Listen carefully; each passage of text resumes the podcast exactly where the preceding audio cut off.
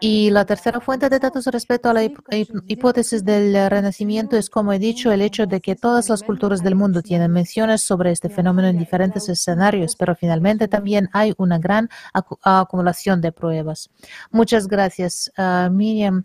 Uh, nosotros también hicimos uh, entrevista con el doctor Jan Stevenson y con doctora Antonia Mills, eh, que trabajaba con Jan Stevenson, perdón. Eh, ella es investigadora de la reencarnación y gracias a sus trabajos hoy todo, todo el día sabe sobre estas, estos casos uh, confirmados. El doctor Antonia Mills, uh, investigadora de la reencarnación, uh, Uh, ella es una de los investigadores más conocidos uh, que estudió la reencarnación con Jan Stevenson. Su especialización es los pueblos nativos de América, del, América Central y también ella analizó los casos de la India, del Este. Eh, entre de sus eh, intereses hay también ah, ah, tópicos sobre religión, etcétera. Todo se trata de la reencarnación. Vamos a ver la entrevista.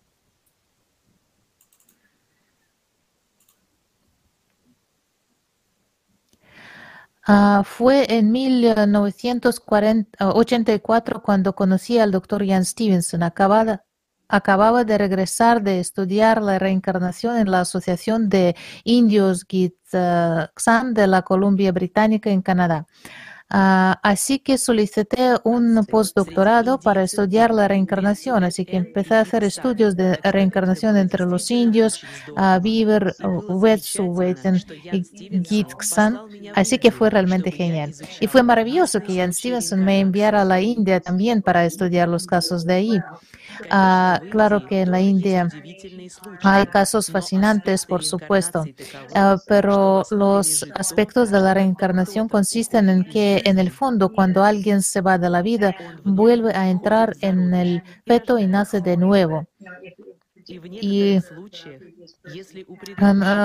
particularmente si la persona anterior, si la persona en su vida anterior tuvo una herida importante, el bebé nacerá con una marca de nacimiento que se relacione con eso.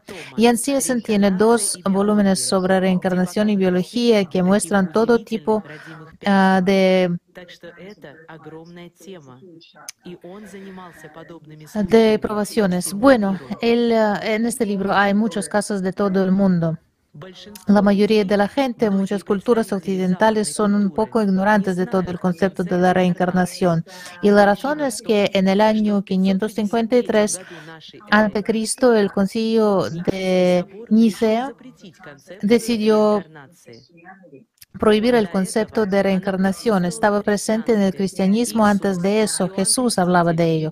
a Juan el Bautista, así sucesivamente, sobre la vida anterior, la vida pasada, etc. Pero por alguna razón decidieron prohibirlo después de ese concilio. Así que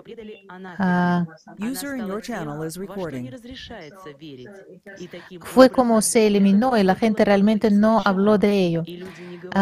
bueno, son algunos de los aspectos de la reencarnación que encontramos y trabajamos, pero incluso sin tener ningún tipo de causas drásticas de muerte o algo por el estilo, marcas de nacimiento, eh, es algo que cuentan muchos niños y hablan sobre eso desde aquel momento cuando empiezan a hablar por primera vez. Eso pasa en la edad de dos años a menudo. Ellos hablan muy ilustrativamente sobre sus vidas pasadas, cuentan uh, y, quiénes ellos, quién fueron, hablan sobre los algo que ellos quieren, sus deseos, sobre la gente que quieren ver y etcétera. En el caso de Toran Singh de la India, su apodo era Tito. Y cuando Tito era un niño, tenía todos estos recuerdos de la vida pasada.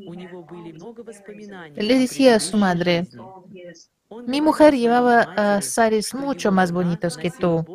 Tenía todas esas preocupaciones y cosas cuando era muy, muy pequeño. Él insistía en que sabía conducir, pero cuando yo fui a, ver, a verle, él tuve tres años y yo llegué en un taxi y él quería conducirlo. Él era muy pequeño y por supuesto que se subió al coche, pero no podía ver por el parabrisas y no pudo, no puso uh, el pie en el freno. Tenía todo tipo de recuerdos de su vida pasada. Eh, finalmente él dijo que había sido el propietario de Suresh Radio y su hermano mayor que tenía 16 años. Él sabía sobre Suresh Radio aunque nunca estaba ahí, pero había oído hablar de ello porque era la única tienda de uh, Agra, de esta ciudad en aquella época, que vendía televisores y cosas por el estilo. Así que él y su amigo fue, fueron a Suresh Radio y contaron a la viuda de Suresh que todavía llevaba la tienda las cosas que su hermano decía. Entonces ella vino a su pueblo. Este pueblo fue muy pequeño, uh, cerca de Agra. Y ellos se reunieron y él la conoció, reconoció. Ella salió con algunos hermanos de su marido y él reconoció a ellos también. Y además él habló, dijo diferentes cosas, preguntó sobre sus hijos. Ah, también este caso uh, es interesante porque cuando Suresh había sido asesinado a tiros, había sido asesinado por una bala que entró en su cabeza aquí en este lugar. Y Tito tenía una marca de nacimiento, una marca muy obvia aquí, donde había una pequeña entrada de bala y en esa parte de su cabeza. Bueno, yo leí los resultados de la autopsia de la personalidad pasada y y vi que uh, contó que la bala había entrado aquí, luego ha salido detrás de la oreja. Entonces yo miré a Tito y efectivamente el área detrás de su oreja estaba todo distendida, era prominente y ambas zonas estaban marcadas, el sitio de entrada y el sitio de la salida de la bala.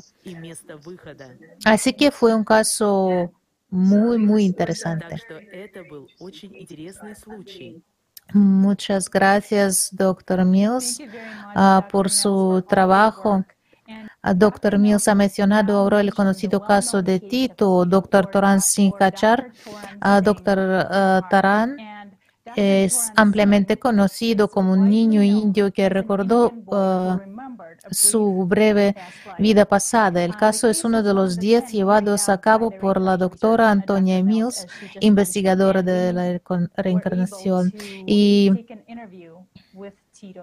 Hicimos la entrevista con eh, Tito y queremos mostrarla a ustedes ahora.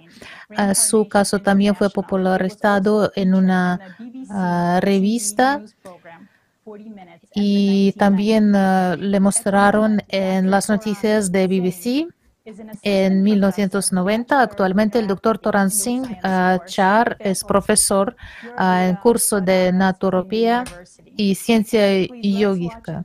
Vamos a ver la entrevista con Tito y saber sobre su, uh, enterarse sobre su caso.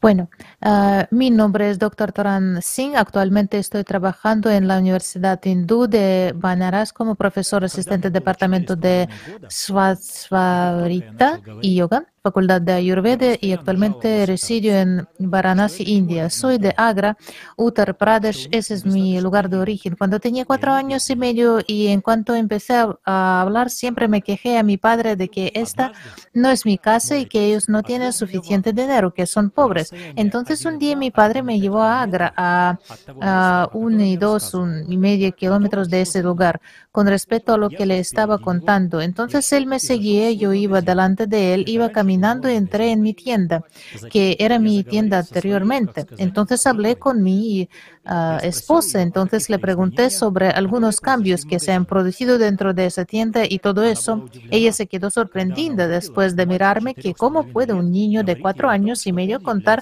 que es el dueño de esta tienda. Al día siguiente por la mañana vinieron a nuestra casa, eh, eh, preguntaron por todo, cómo quién, cómo quién me mató, cómo yo morí. Antes de eso, mi esposa me hizo numerosas preguntas sobre nuestra vida pasada. Me preguntó muchas cosas, incluso el número de cuenta bancaria donde guardaba nuestro dinero y etcétera, de dónde uh, solía hacer los negocios y todo, preguntaba por todo. Uh, sobre todo. Entonces llegaron a la conclusión de que este es un caso de la reencarnación. Y bueno, todavía estamos en contacto con ellos. Cada vez que iba a Agra solía encontrarme con ellos. Todos los recuerdos del pasado todavía los recuerdo. Siempre que el tiempo me lo permite, me reúno con ellos. También están cerca de mi lugar de origen, es decir, en Agra, uh, Uttar Pradesh, así que estamos en contacto con ellos. Cuando tenía cuatro años, uh, quiero decir cinco o seis años, ¿no?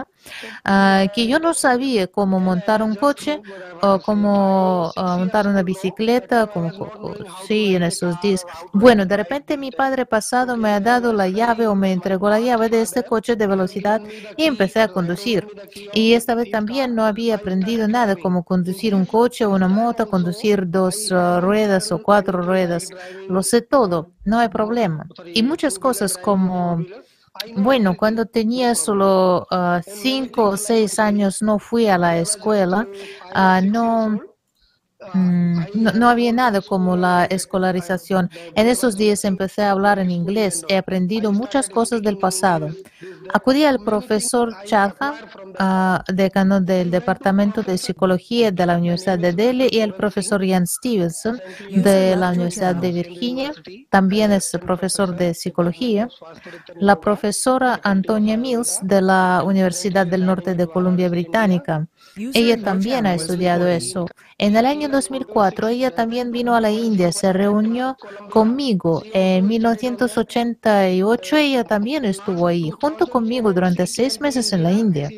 Y eh, en el año siguiente, 1989, la BBC British Broadcasting Corporation, produjo un documental.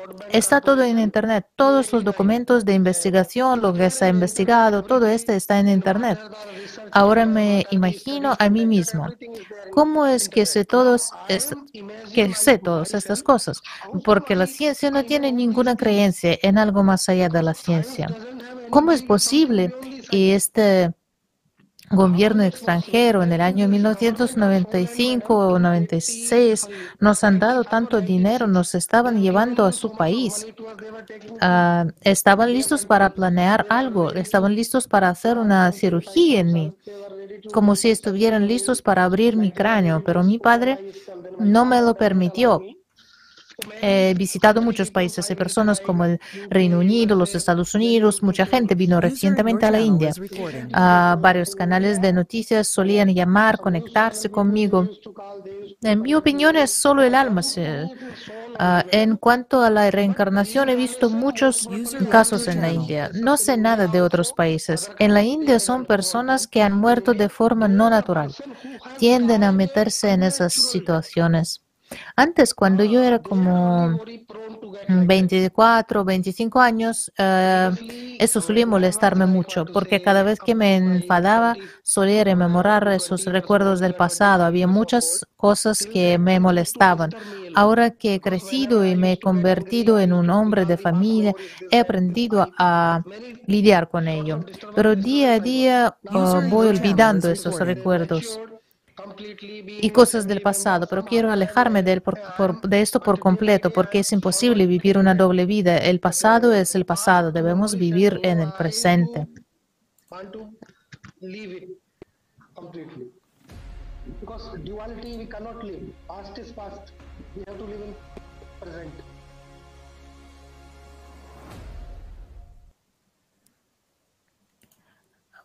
Un ejemplo muy interesante entonces, por fin eh, reconocieron la personalidad en este caso.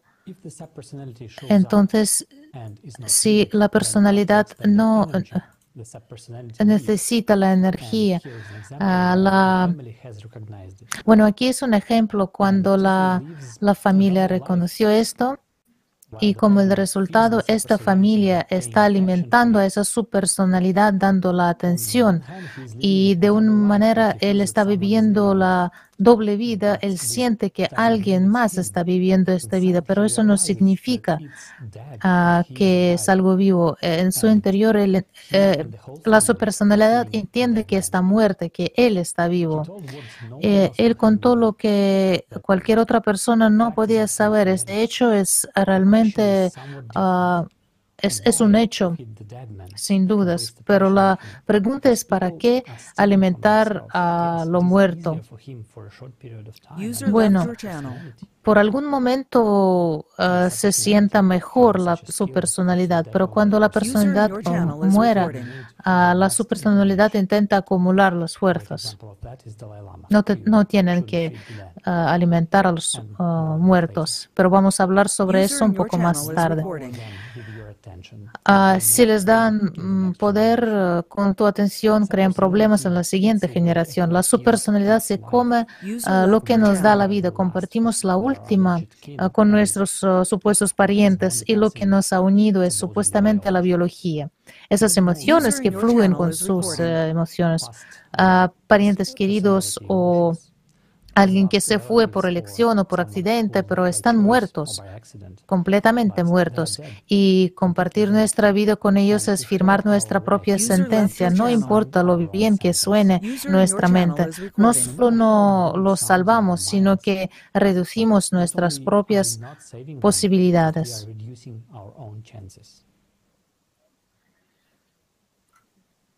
Muchas gracias, Alexei. Ah, por esta explicación de la historia que hemos visto.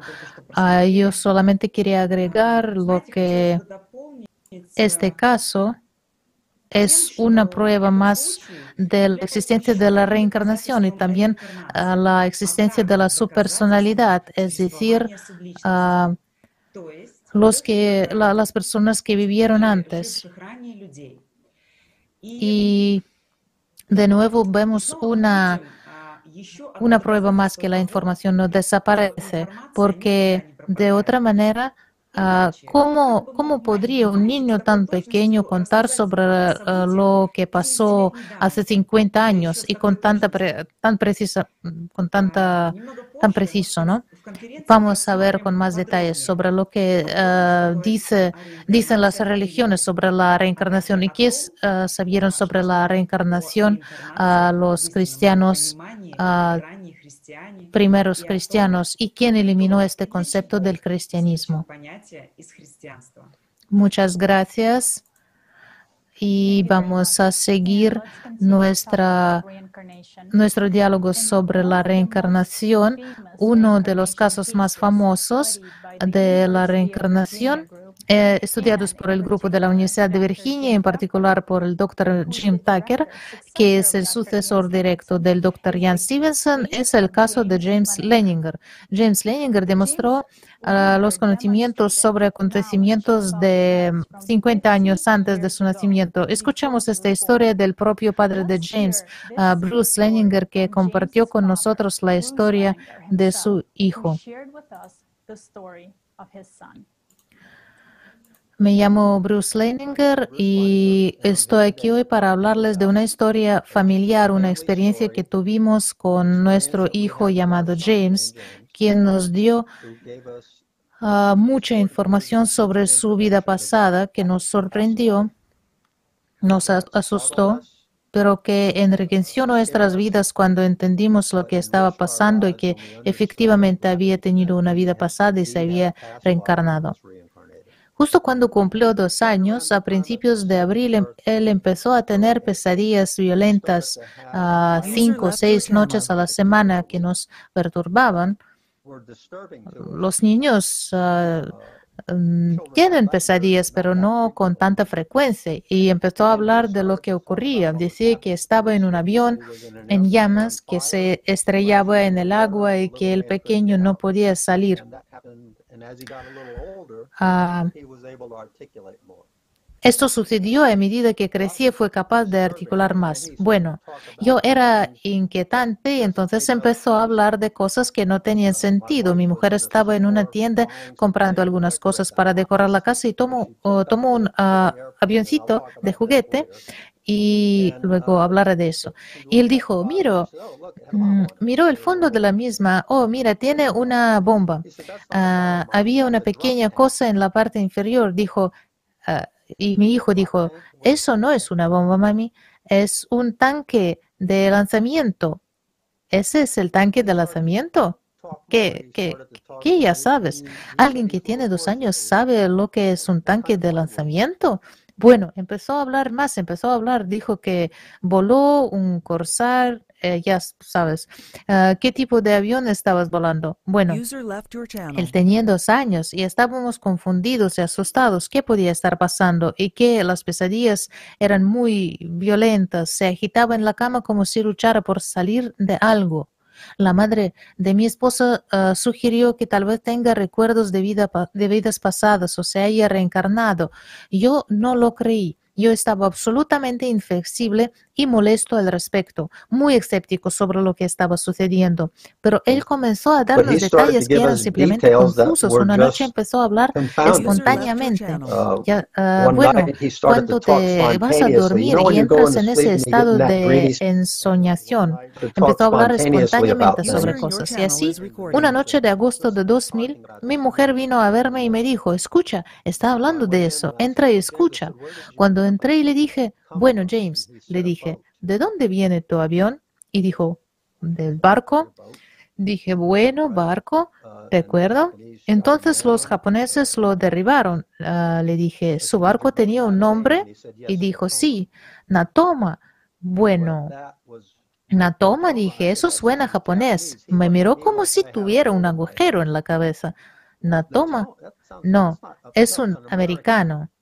Bueno, fue a Google, a googlear, escribí una línea de búsqueda y lo que nace, lo que hice fue ah,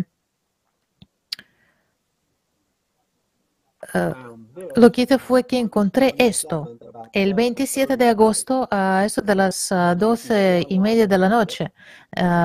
y usted puede ir en línea y encontrarlo. Eh, eh, era una historia de un barco llamado Natoma Bay.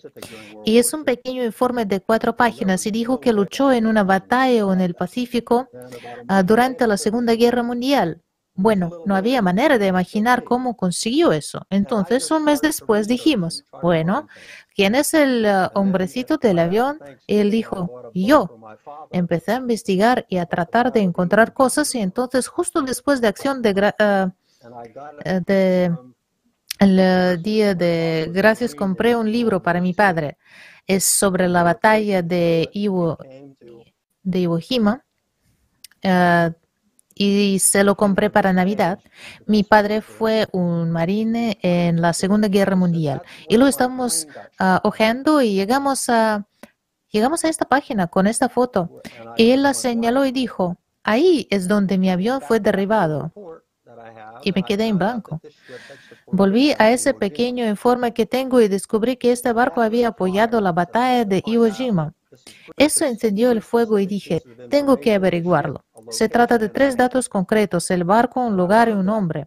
Y terminé encontrando información para hacer la historia corta, porque como cristiano no creí en la reencarnación. Pero el punto de todo eso es que nuestras almas siguen para siempre. Las principales religiones del mundo hablan de la vida eterna de nuestra alma, del desarrollo de nuestra alma. Y mm, para hacer la historia corta, eso sucede. Y tengo páginas y páginas de pruebas de cosas que dijo e hizo todo lo que dijo de que pude obtener información fue corroborado, incluyendo el encuentro con cuatro testigos oculares que vieron su avión ser derribado. Todos describen exactamente lo que él dijo. Puedes, se puede encontrarlo en YouTube, en las transmisiones ah, de prime time en ABC, donde compartimos por primera vez nuestra historia. Al principios de 2001 había reunido cierta información que me ayudaba al menos a entender que hay algunos hechos en torno a esto. Y entonces empezó a hacer cosas como esta. Esta es una copia. Empezó a, a firmar los James 3 y dibujó cientos de esos.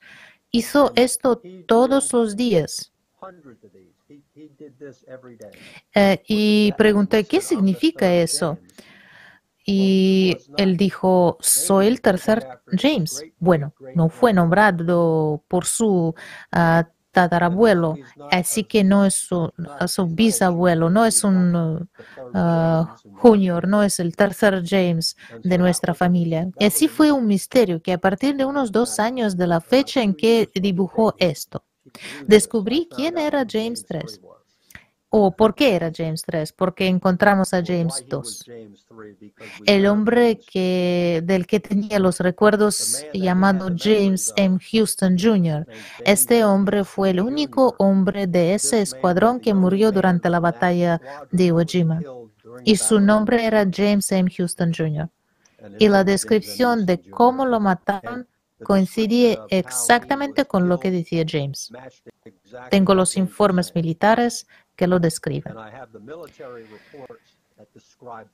Porque hay un informe después de la acción cada vez que un escuadrón sale y vuela. Así que tengo registros militares y también encontré testigos presenciales que también describen exactamente lo que él dijo. Mi avión recibió un disparo en el motor y cayó agua en llamas. Cuatro testigos presenciales dijeron lo mismo. Lo único que me desconcentró, lo que me dio algo de esperanza a mi escepticismo, fue que dijo que había volado en un corsair, pero ningún corsair voló ni nunca en la bahía de Natoma.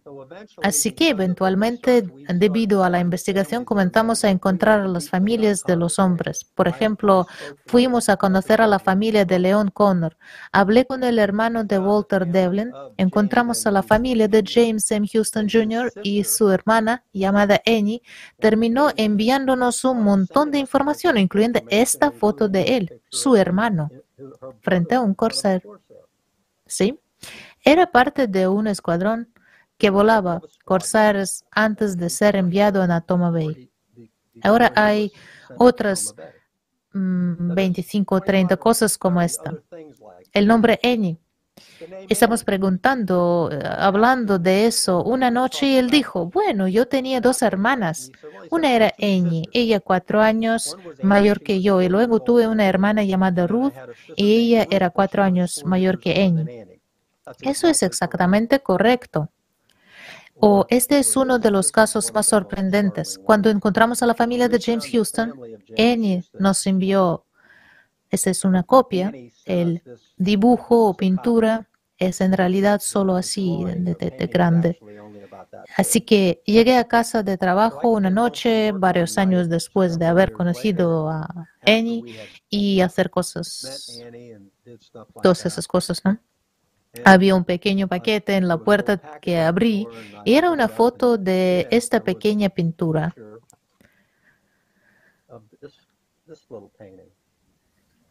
Y junto con eso estaba una nota. Déjame buscar mis anteojos. Decía, querido James, esto fue el 16 de enero del año 2006 y habían hablado justo en Navidad, en 2005. Decía, querido James, Espero que esta sea la foto que me pediste. Fue la única que mi madre hizo de mí. Siento mucho haber tardado tanto en enviártela. Esta foto estaba en el ático de Annie en Los Gatos, California, a seis a, 1600 millas de Lafayette. Cinco personas en el planeta sabían lo que era esto y él le preguntó específicamente sobre ello y estaban hablando. ¿Y por qué? Me preguntó por qué. Ah, ¿Por qué eh, esa foto de mamá hizo de ti? y le preguntó específicamente por ella. Y solo hay una.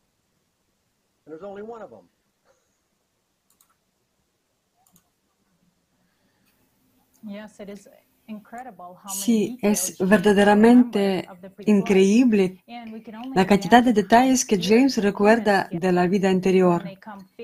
Solo podemos imaginar eh, la sorpresa y el susto de los padres cuando se encontraron con estas manifestaciones. E incluso y no sabían qué hacer, pero hasta el día de hoy, porque hoy vemos que es realidad. Vamos a ver el resto de casos. Andrea found a woman named Carol Bowman, and this was about six or eight months into this process.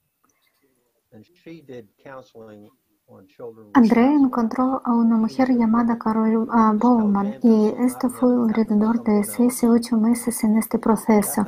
Y eso hacía terapia con niños con experiencias de vidas pasadas. Así que le dijo, escucha, solo dile a James que no es él, que le pasó a otra persona. Y eso ayudó a calmarse a las pesadillas, uh, esencialmente desapariciones.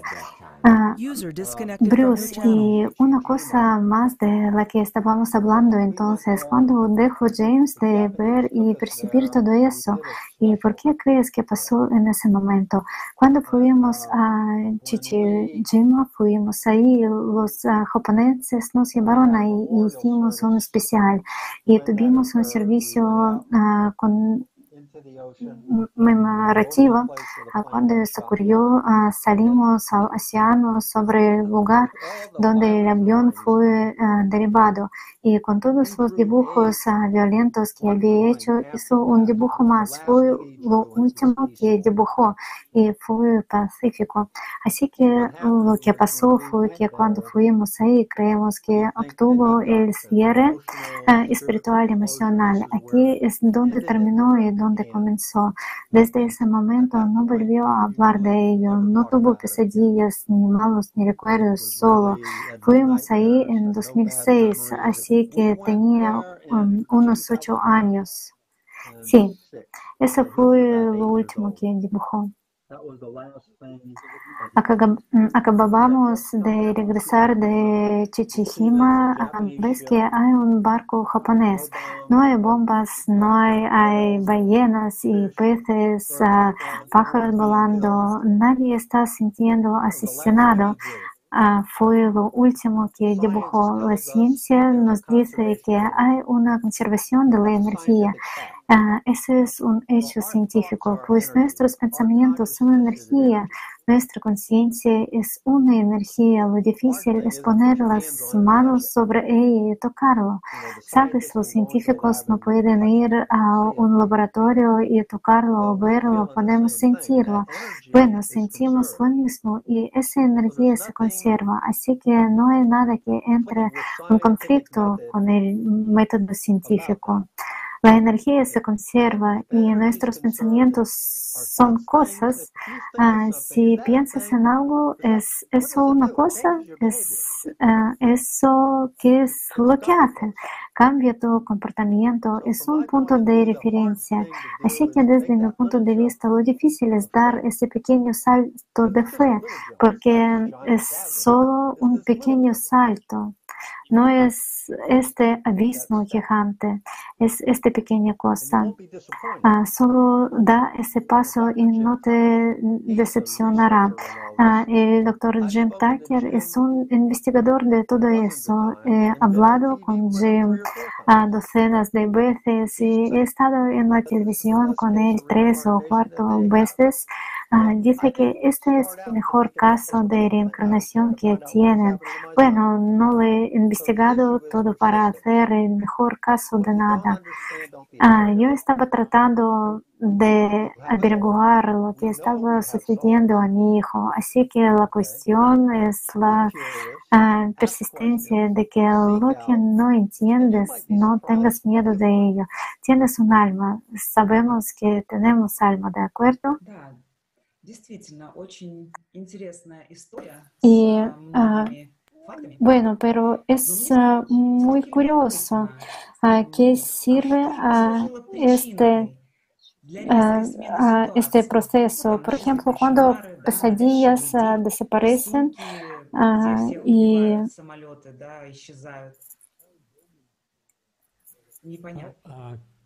Carol Bowman, que estaba hablando con es, es, esta persona, bueno, dice que esta persona que murió no era ella y este pasó con otra persona.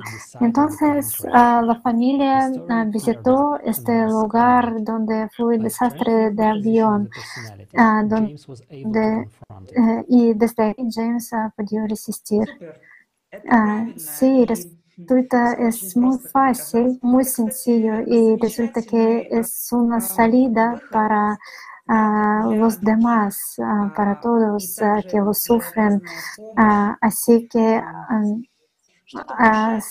así que asegurar en algo a la persona y esta posición solo fortalece a su personalidad con estas condiciones. Y es muy interesante qué tipo de mm, salida, qué tipo de herramienta tenemos para salir de esta situación.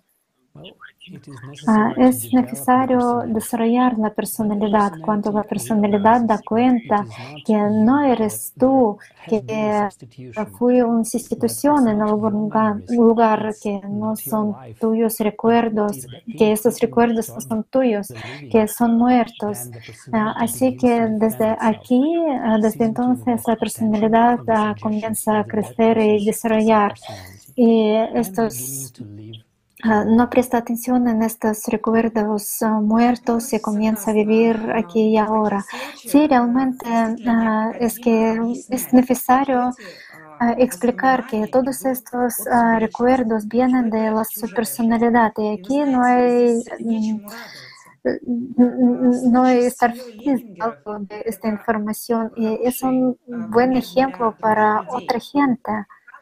Y nos demuestra que cuando llegaron a este sitio, lugar del desastre, así que su personalidad eh, estaba mm, fortalecer sí, su posición.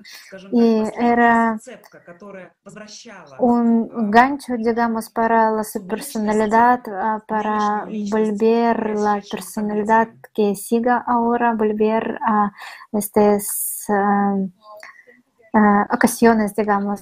Sí, muchas gracias a todos y hemos revelado hoy casos muy interesantes, así que para los padres es muy necesario saber sobre tales manifestaciones en sus niños.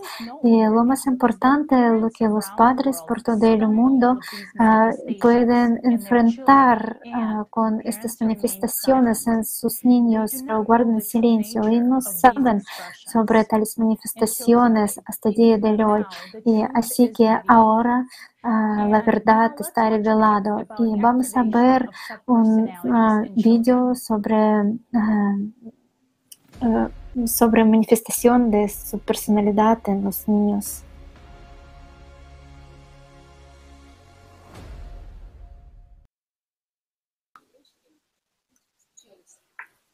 У моей младшей дочери случались проявления mi hija menor solía tener manifestaciones muy fuertes de agresividad. Podía empujarme diciendo, no eres mi madre, no te quiero, y a veces tenía una sensación que me asustaba de que era una extraña para mí.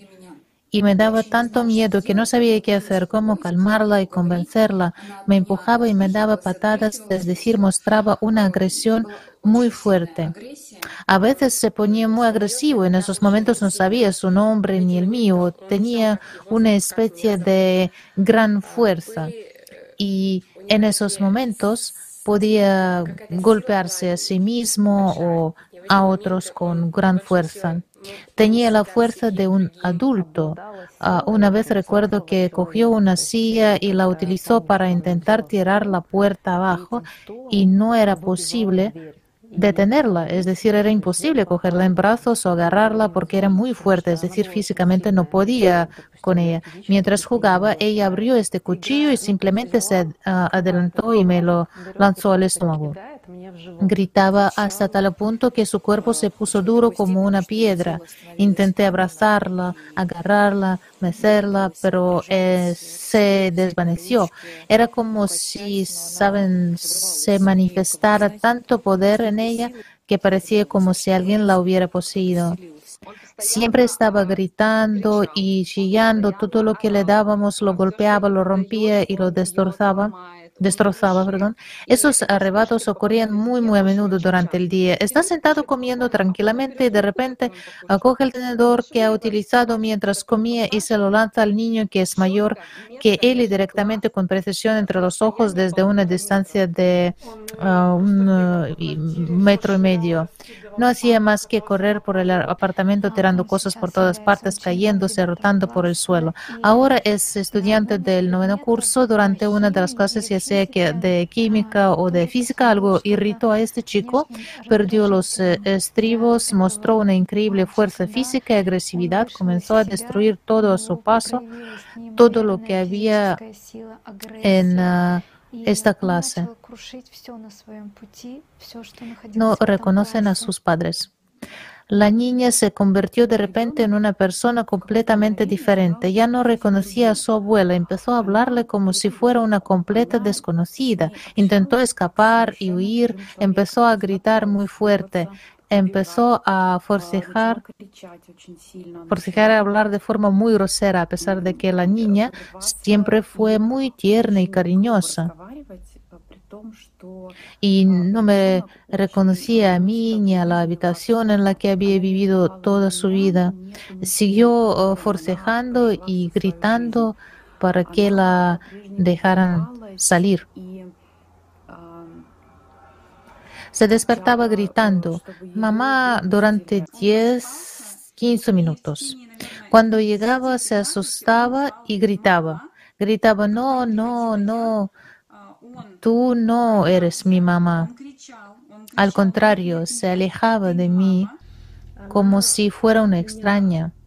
En esos momentos decía, tú no eres mi madre, esta no es mi casa, te dejaré, mi hogar está en otro lugar, no quiero vivir con vosotros. Nos pedía que ah, abriéramos el balcón porque quería saltar por la ventana. Una noche estaba durmiendo, luego se despertó y empezó a llorar. Cuando corrí hacia él y quise cogerlo en brazos, vi que tenía los ojos completamente vidriosos, susto, miedo, salvaje por el hecho de que no me conoce. Es decir, ah, me mira, le digo, soy tu madre, ah, le llamo por su nombre, pero el niño tiene horror en los ojos porque no entiende en absoluto quién soy yo. Lo cogía en brazos, lo llevaba, lo calmaba, él forcejeaba, me empujaba, huía a alguien. A algún sitio se escondía y gritaba la misma reacción tuvieron mi marido y su hermano mayor cuando intentaron calmarlo.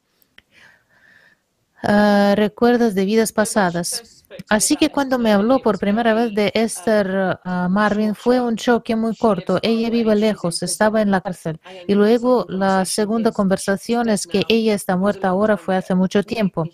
Me hace pensar más y más cuando publiqué mi historia sobre ella en TikTok y miles de personas me contaron su historia similar. Realmente me confirma que esto es verdad. Ah, eh, ella ha experimentado su vida pasada ella tenía obviamente una edad en la que nada detenía esos recuerdos como a medida que envejeces.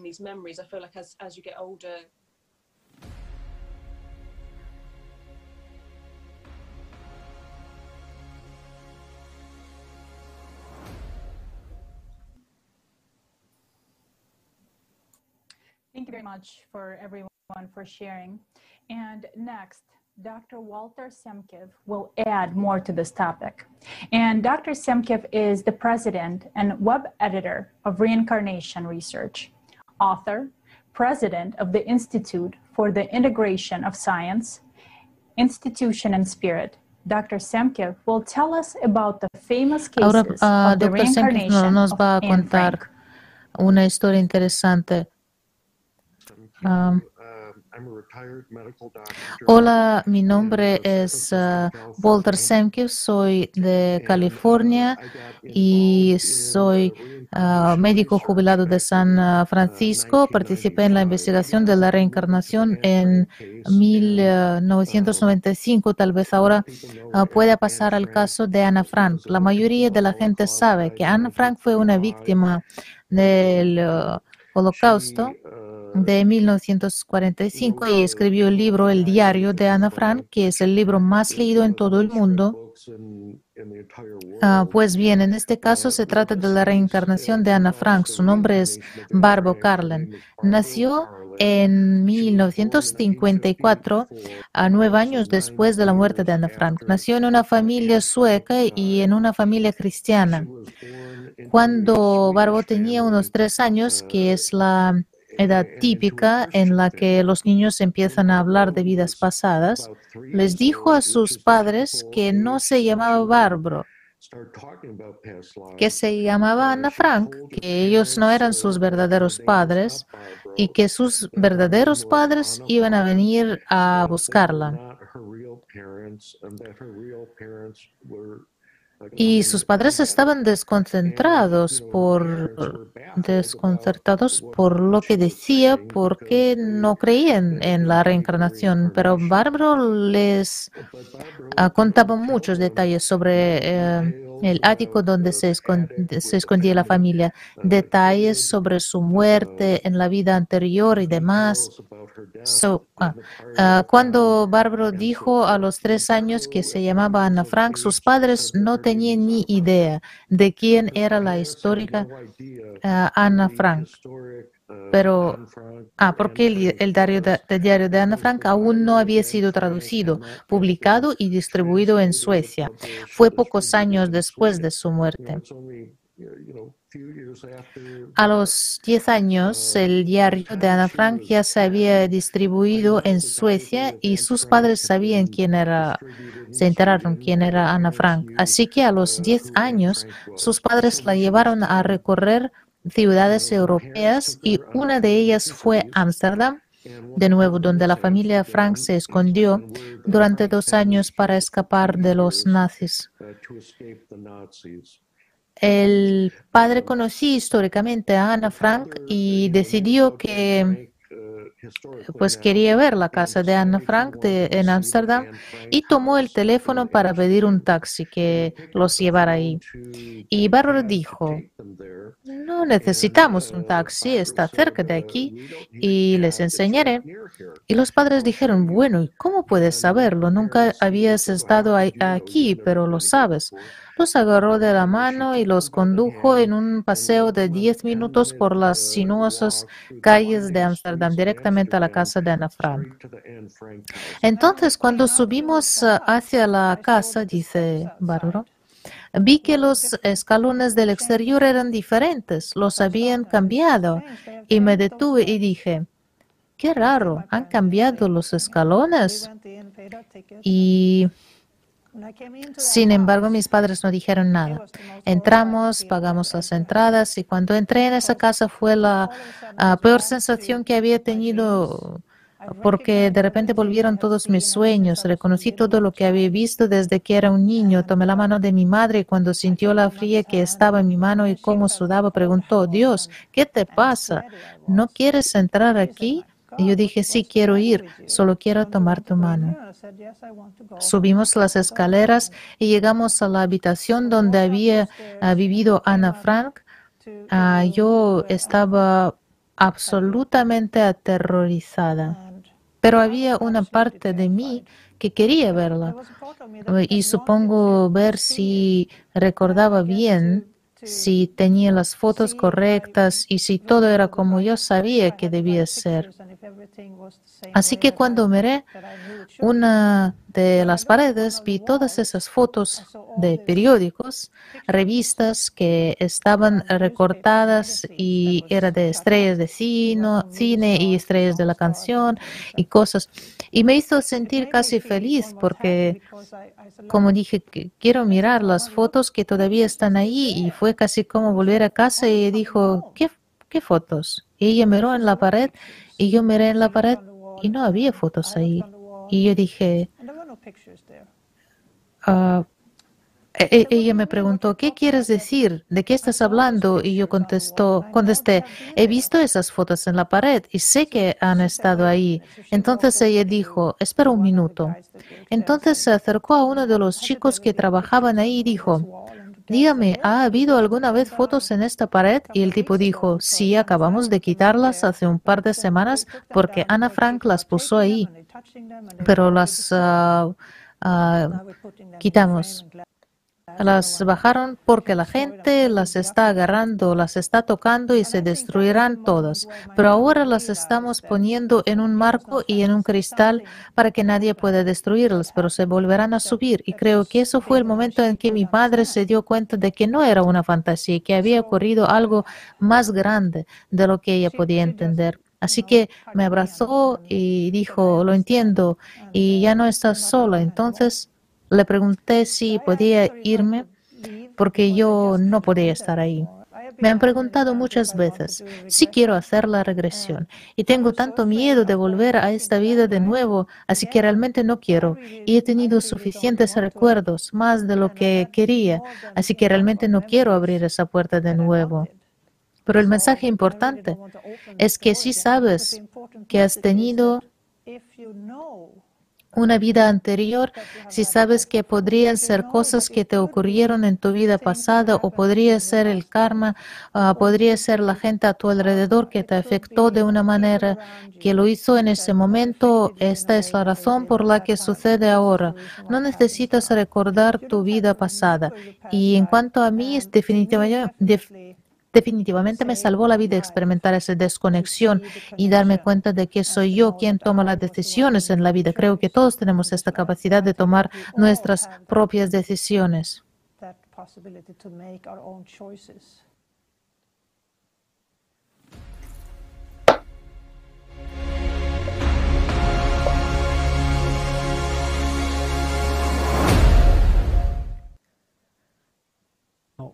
Muchas gracias, Walter, por traernos este caso.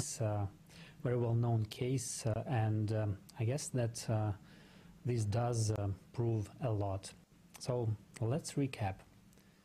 We can Vamos a hacer conclusiones. Ah, seguramente podemos decir que reencarnación existe y su personalidad existe. Y la personalidad que vivía antes ah, no eres tú. Es que, así que chicos, tenemos solo una oportunidad. Y estas son manifestaciones de sus personalidades que está atrayendo la fuerza de la personalidad que siga viviendo aquí y no tenemos que dar nuestra vida a estas personalidades. Ah, la gente sufre de las manifestaciones de sus personalidades y ah, no saben ah, cómo protegerse y cómo luchar con ellos, con estas manifestaciones. Y por eso mm, hay que decir que estos conocimientos son muy importantes para saberlo. Y hemos revelado solo unos ejemplos de activación de la personalidad en la persona y vamos a verlo en detalle en detalles ah, un poco más tarde en esta conferencia. Bueno, y ahora uh, vamos a escuchar a Aydar Harudinov. Uh, es un autor de muchos libros y publicaciones.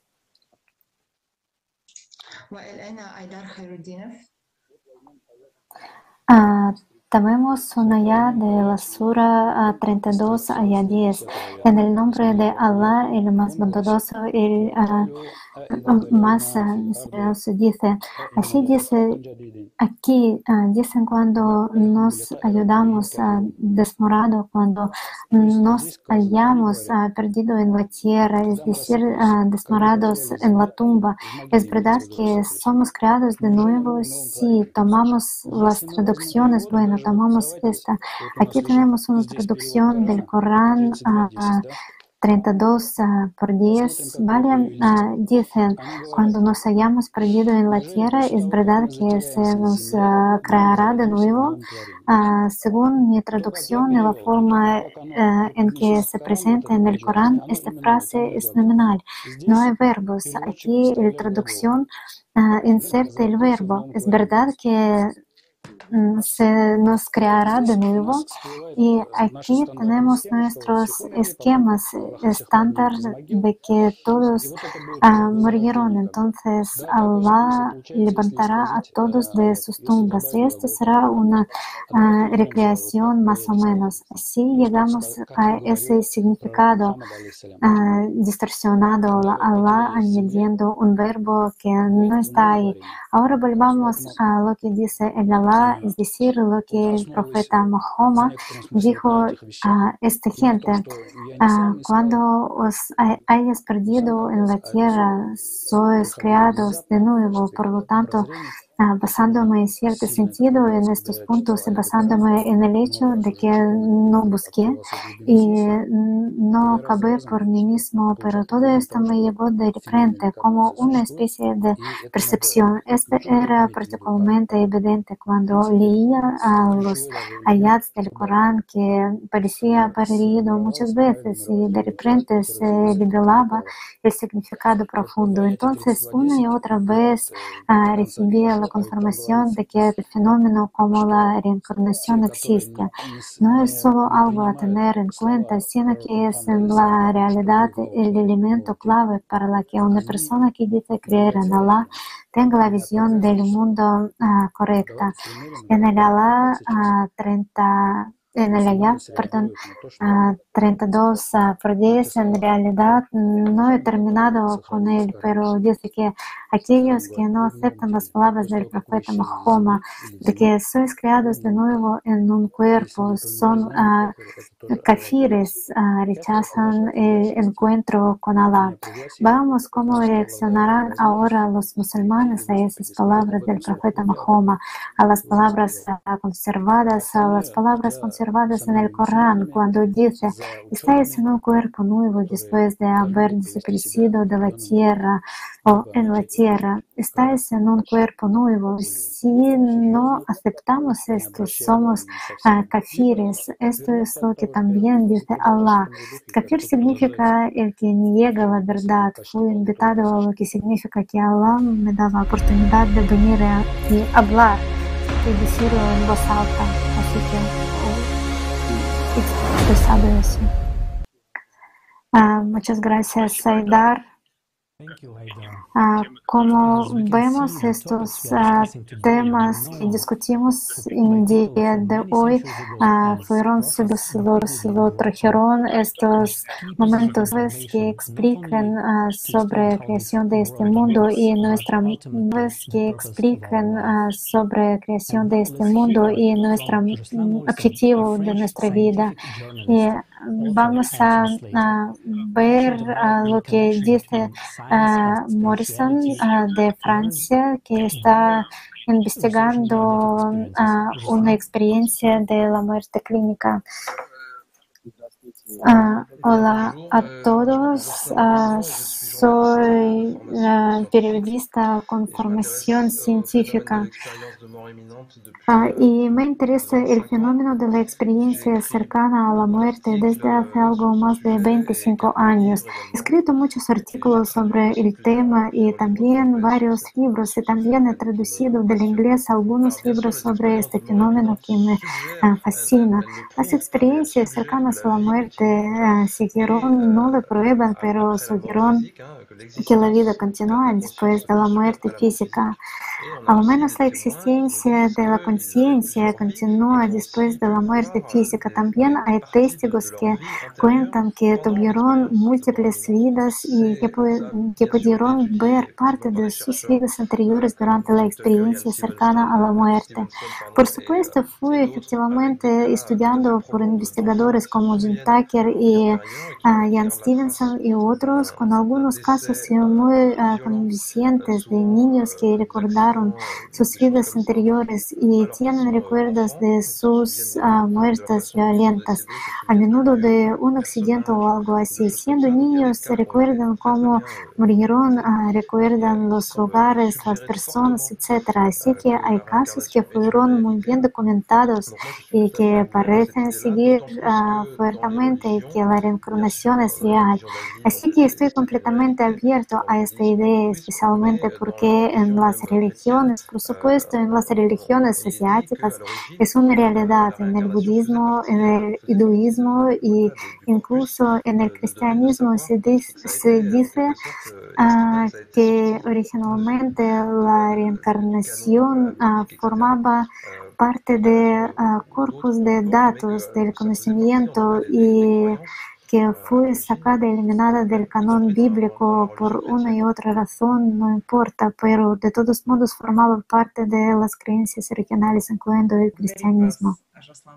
Ah, muchas gracias. Ah, por supuesto, el tema, ah, según este aspecto, vamos a ver en los detalles un poco más tarde. Y ahora quisiera dar la palabra al siguiente orador, Catarina. Ah, es un ah, director, digamos. Ah, muchas gracias, Evgenia. gracias por la palabra y por primero quisiera agradecer a cada uno por esta información que escuché ahora. Y me alegra muchísimo que los gnósticos cataros, albigenses y primeros cristianos son muy cerca para mí. Y en, en el, bueno, y en el inicio de mi investigación uh, tenía que enfrentarme a unos datos interesantes, uh, por ejemplo, uh, sobre Yeres es como una, digamos, elección donde la persona puede elegir Ah, lo primero es como eh, herejía. Herejía mm, está mm, asociado con los uh, primeros siglos, digamos. Y, Uh, uh, los gnósticos uh, tienen claro sobre el dualismo y quieren liberarse de eh, con ayuda de estos conocimientos, según gnósticos, eh, que según esta creencia, eh, por primero tiene que morir y luego tiene que volver a vivir volver a la vida otra vez, pero es mentira, ah, no es así. Ah, tenemos la única oportunidad aquí y ahora tenemos que obtener la vida ah, durante nuestro cuerpo está vivo, sigue viviendo y durante de nuestra vida podemos cumplir este destino, este objetivo y los catares y albigoices pueden describir los mejores feitos de Jesucristo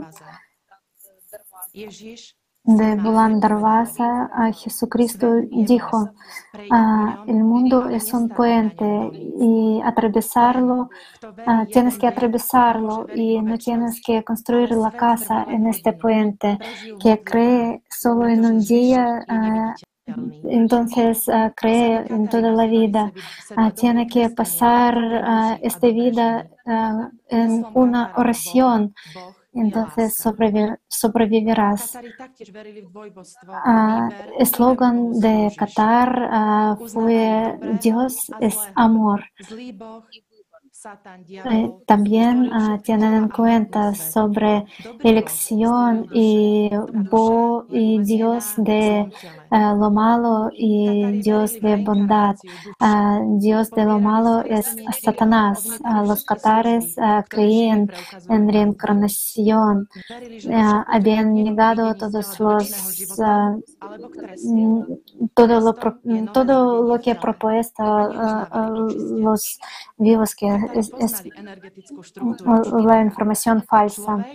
Ah, habían negado ah, sobre ah, habían negado sobre infierno, pero creía en el espíritu Durante la vida la naturaleza humana puede vivir dos muertos, así que el espíritu que puede nacer de la chispa y así que la persona durante de su vida puede decidir va a vivir después del cuerpo físico y tiene que tomar esta decisión ah, durante de la vida del cuerpo físico. Los catares sabían ah, sobre la conciencia que es una herramienta del diablo que nos está gobernando a través de los pensamientos y por eso estaban practicando catarsis. Catarsis no es solo no es solo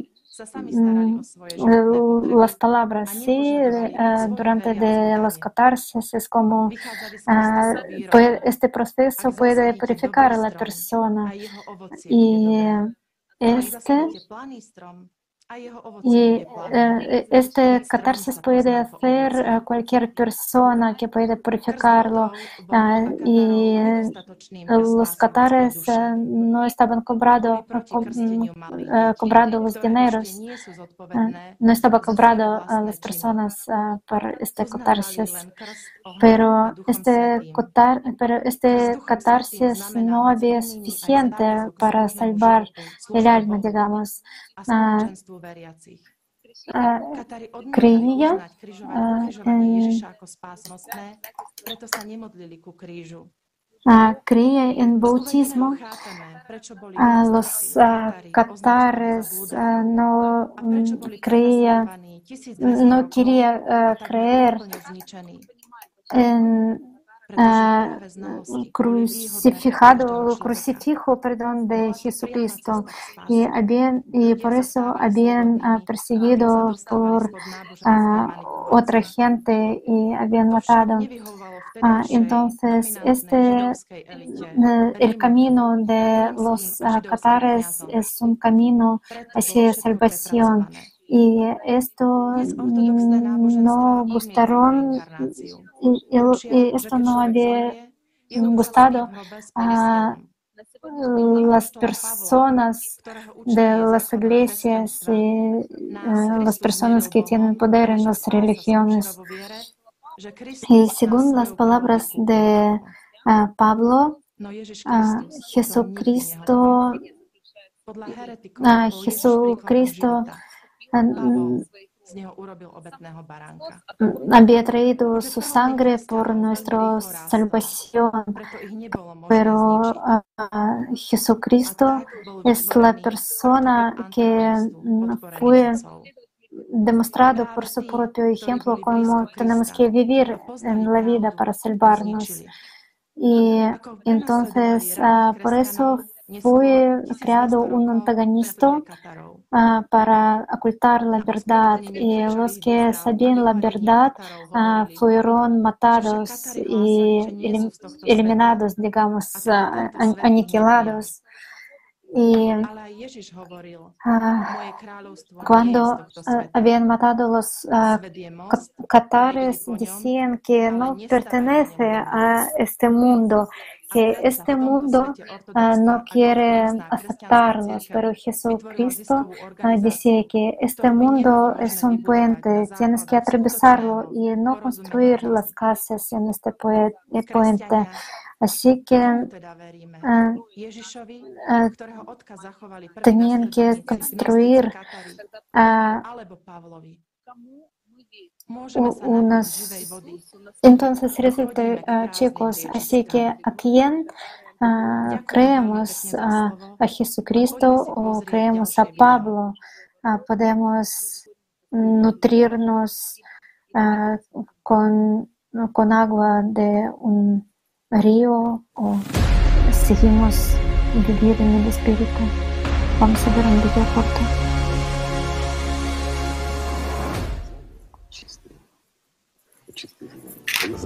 El conocimiento puro, precisamente el conocimiento puro, es semejante al agua y en esta agua surge la vida. Este es, realmente el verdadero templo, el templo construido este sobre es el conocimiento. el verdadero templo, el Sin templo embargo, construido cuando sobre el alteran este conocimiento. Sin embargo, y tratan de meter este sus piedras y construir con ellas su templo, entonces, perdón, no se puede construir sobre el agua, la piedra se sobre el hunde. agua. La Por lo se tanto, ¿qué hunde. hicieron? Por lo tanto, ¿qué hicieron? Lo Lo cubrieron. cubrieron con arena. Cubrieron el verdadero conocimiento con arena, con la arena de sus fantasías, aspiraciones y deseos. La verdad fue distorsionada por esta arena proveniente de egoístas e engreídos y ya sobre ella construyeron sus pesados templos de piedra. Sin embargo, cuanto más arena había y más pesados eran los templos, menos agua había debajo de ellos, menos del verdadero conocimiento.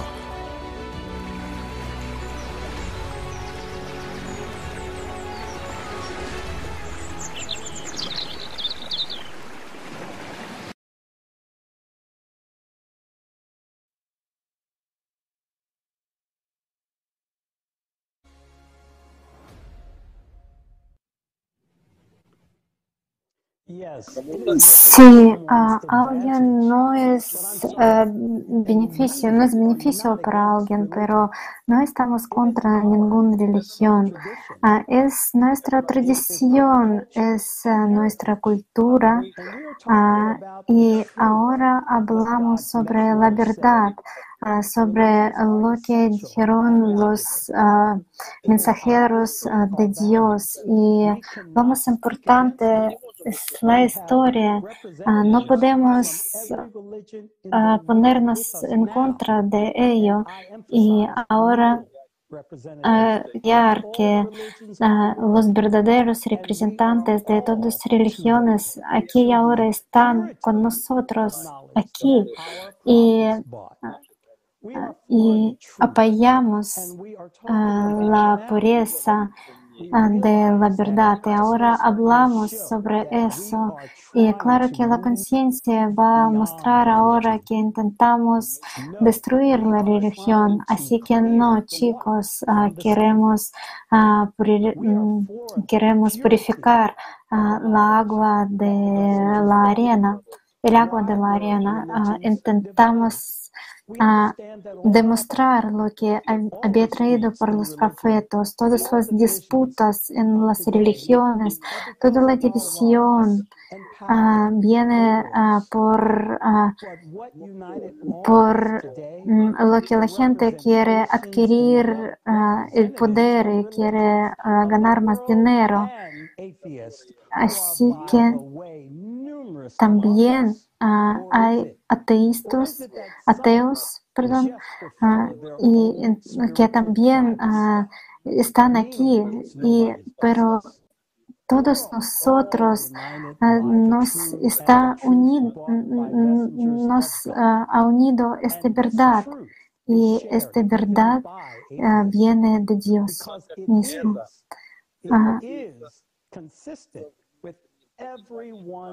Y este corresponde a la verdad interna de cada uno. y este puede sentir cada persona sana. y este puede sentir y dar cuenta sobre esto cada persona normal porque las religiones fueron construidas a esta verdad que había traído ah, por sus men- mensajeros de Dios que nos hace libros.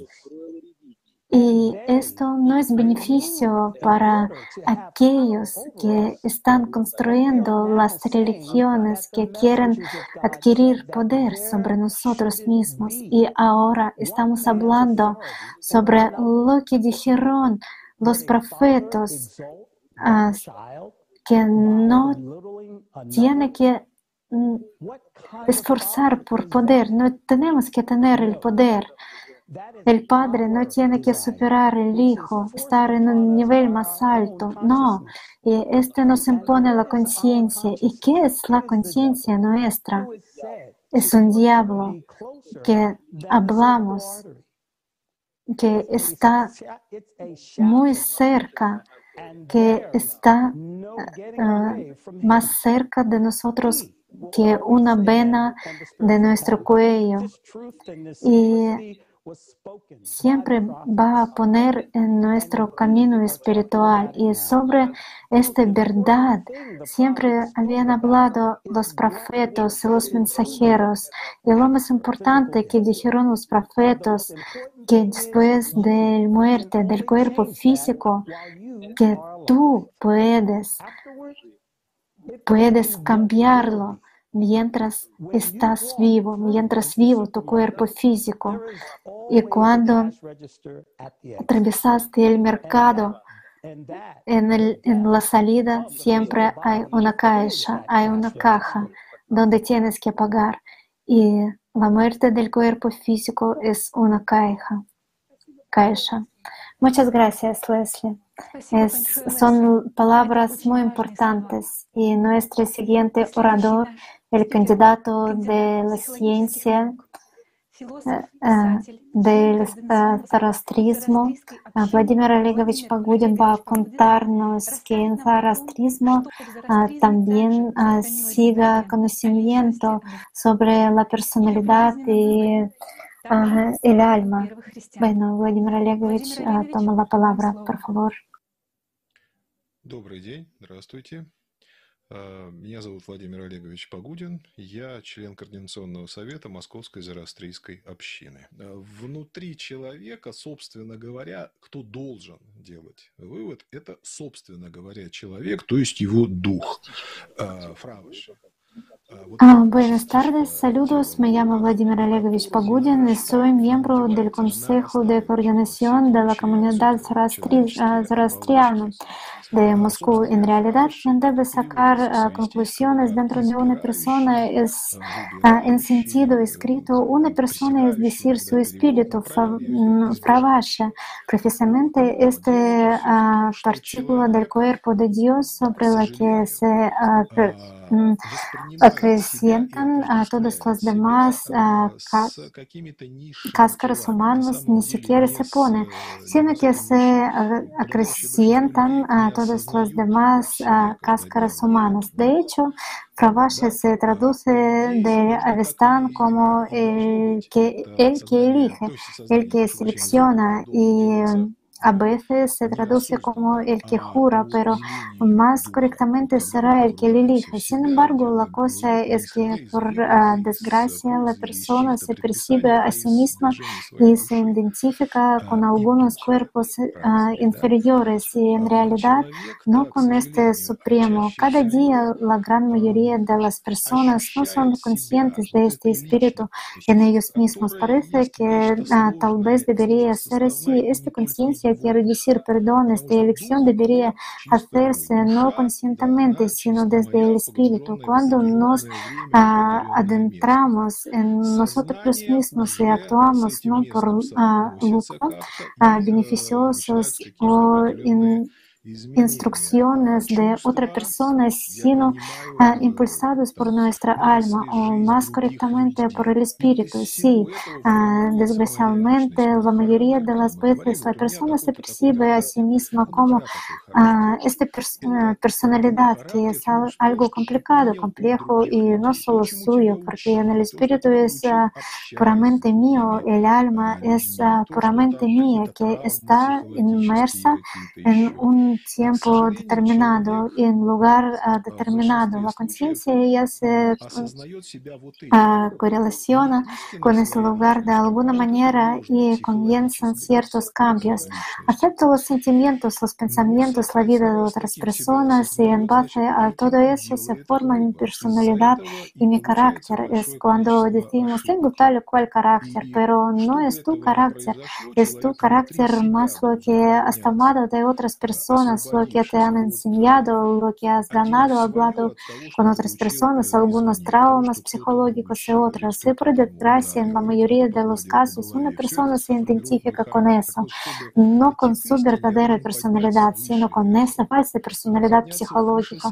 Por lo tanto, si se identifica de esa manera con este, hace una elección y es por eso que resulta en muchos errores. Y para que eso no ocurra, la persona tiene que elevarse dentro de sí mismo, liberándose de separar de lo que es suyo, de lo que recibe de fuera, de lo que alguien le enseñó o del hecho de que alguien le pegó, uh, le dio una palmadita en la cabeza. Todo eso forma su carácter. Entonces, para llegar a la verdad, tengo que elevarme por encima de todo eso. Entonces, elevarme por encima de mi conciencia, elevarme a mi alma.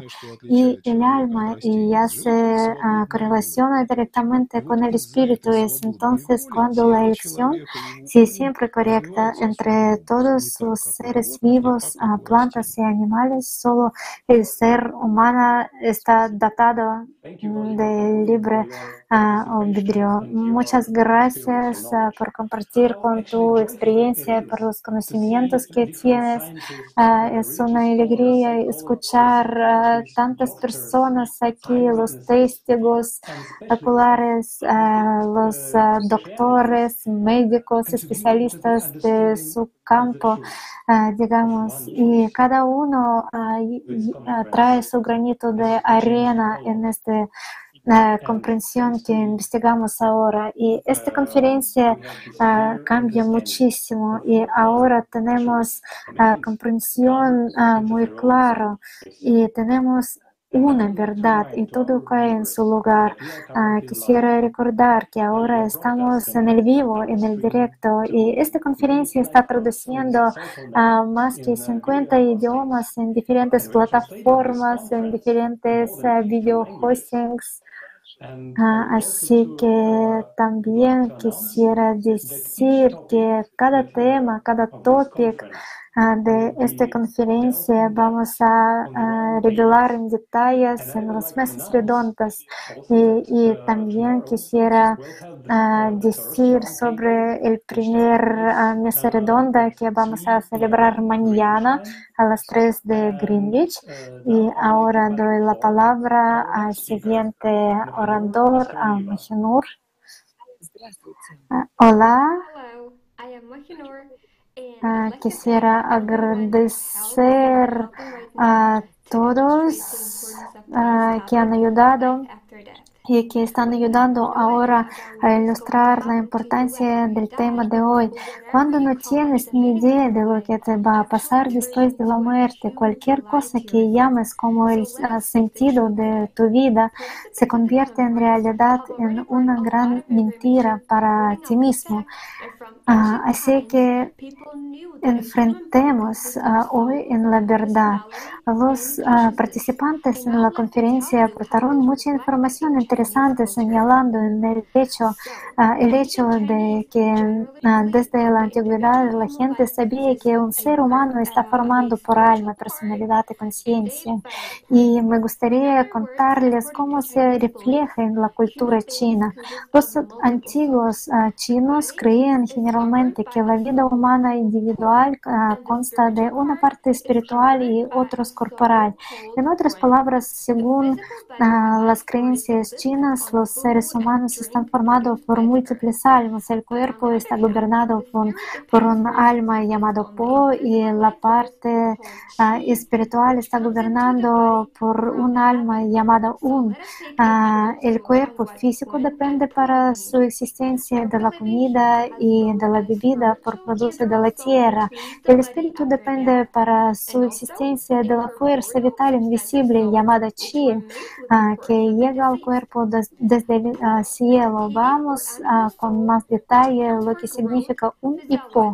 Todo ser humano vivo tiene un alma espiritual entera que abundando el cuerpo tras la muerte y también un alma corporal asistente que permanece con el cadáver del difunto. por alma uh, vegetativa o animal que da cuenta del crecimiento, las funciones fisiológicas y los instintos. Según estas uh, descripciones, vemos que Po uh, representa, representa la conciencia primaria, regula los procesos corporales, nace con el cuerpo y muere con él. un es alma espiritual, hace una personalidad uh, humana no se relaciona con el cuerpo, sino que relaciona solo con el espíritu. Cuando el cuerpo muere, se separa de él y asiste al, a, al más allá. Ah, así que vemos que un significa personalidad humana que no es materialista y está uh, conectada con la fuerza viva que viene uh, para el mundo espiritual. Veamos con más detalle la construcción jeroglífica de un espíritu personalidad. Contiene el radical clave Hun Yun, inicialmente el antiguo escrito de hueso de oráculo, uh, el carácter solía escribirse como una espiral en el sentido de las agua, agujas del reloj.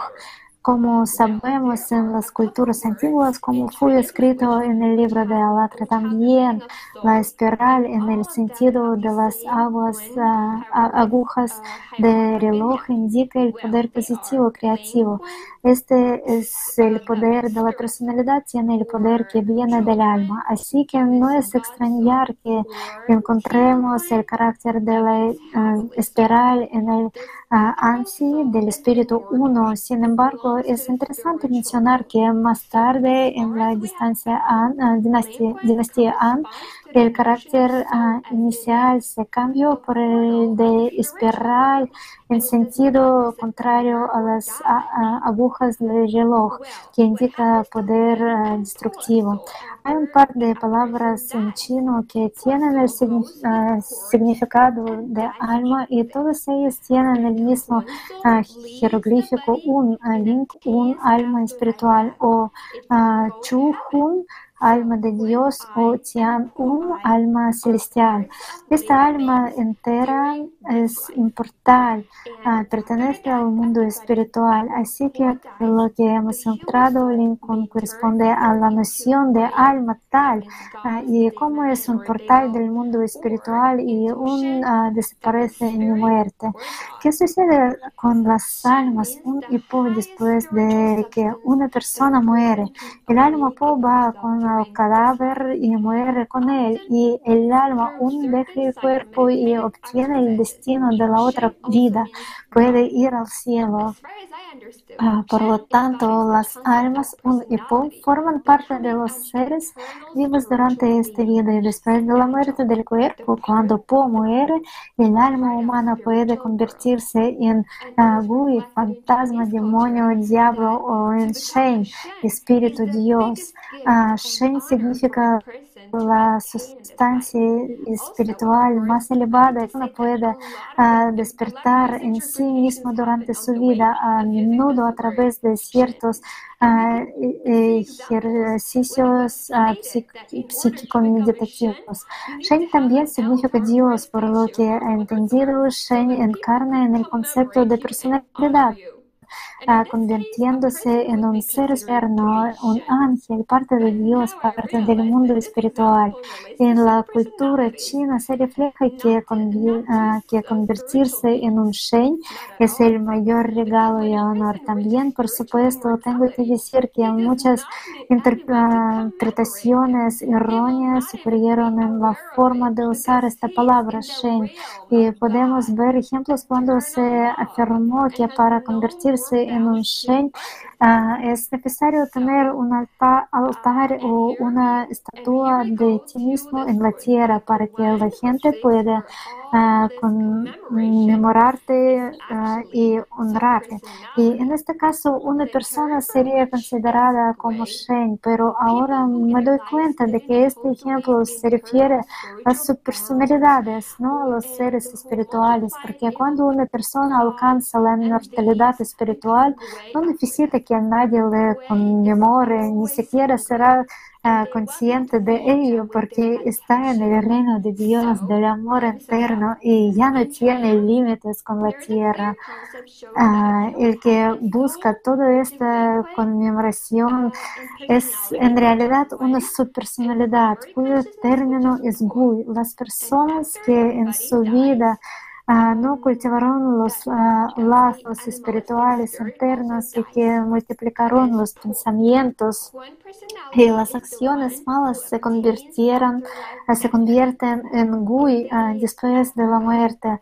Los gui siempre están hambrientos y quieren que la gente los alimente con su atención. Así que Permítanme resumir. En China hay un concepto claro que muestra que un humano tiene un alma que es un Ling Hun, una personalidad que es un Hun, una conciencia primaria que es Po.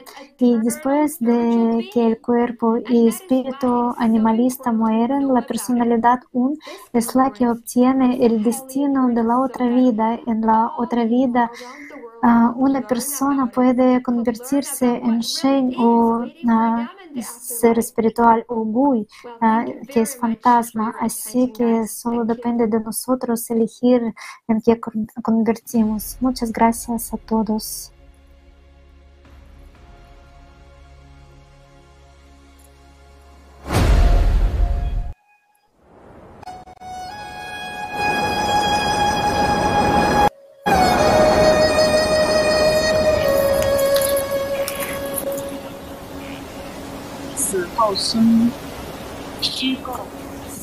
Ah, la vida después de la muerte.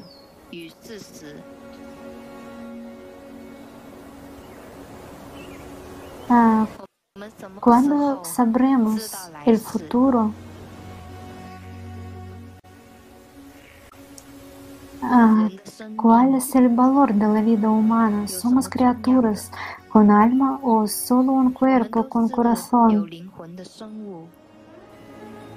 Uh, unándonos uh, para iluminar la verdad. Elijamos lo que es realmente importante y hagamos nuestro futuro más brillante. Hemos visto tantas uh, ficciones sobre lo que enfrentaremos más allá del umbral. Pero esta es nuestra elección personal creamos nuestro propio destino. Tenemos que reunirnos para encontrar las respuestas.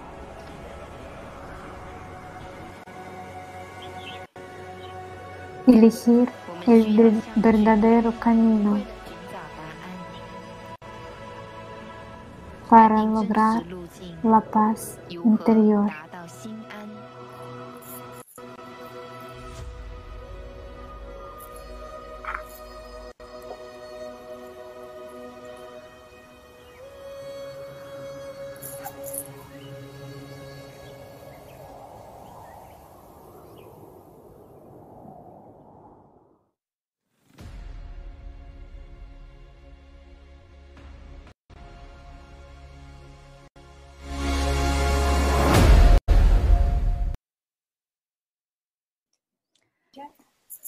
Muchas gracias, Mahinur. Uh, justo ahora uh, sabemos incluso que en el Islam, en el mismo Corán,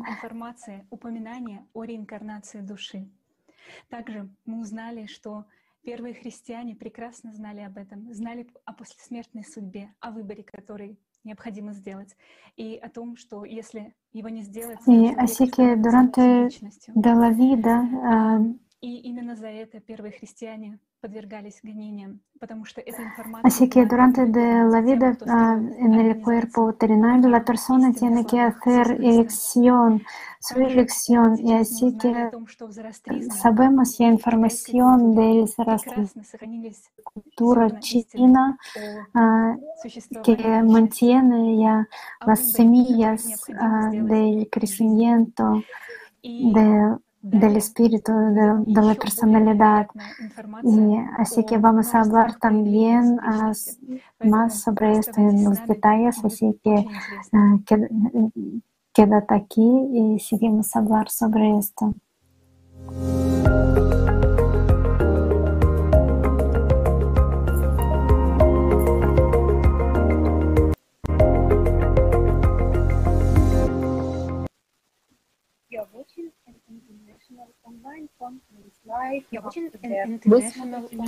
Ah, ahora estáis viendo la conferencia internacional que está traduciendo ah, en más que 50 ah, idiomas que se llama La vida después de la muerte. quedad con nosotros y en este tópico hablamos sobre qué es DRI, que es Do modern therapies help patients with DID?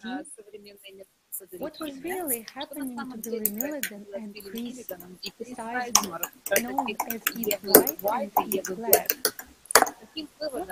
Ah, que es uh, trastorno disociativo de la personalidad, por ejemplo, que tenía Billy Milligan, por ejemplo, como traumas infantiles y qué relación tiene los traumas infantiles en este trastorno disociativo y incluso hablamos sobre Sacrat, favor Vernansky, en que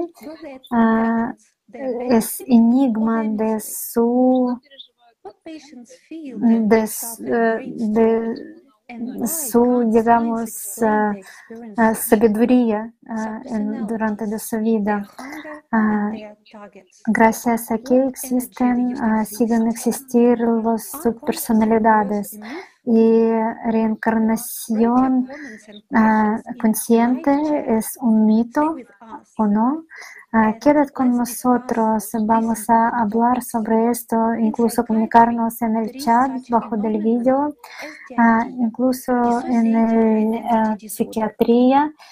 hay tal palabra como trastorno disociativo.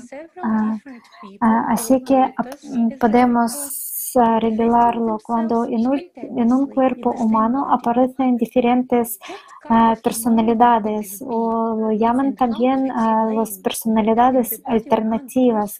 ¿Y cómo pueden pasar que en un cuerpo aparecen uh, diferentes personas, digamos, personalidades con diferentes maneras de vivir, con diferentes gustos de la vida, de diferentes sabiduría?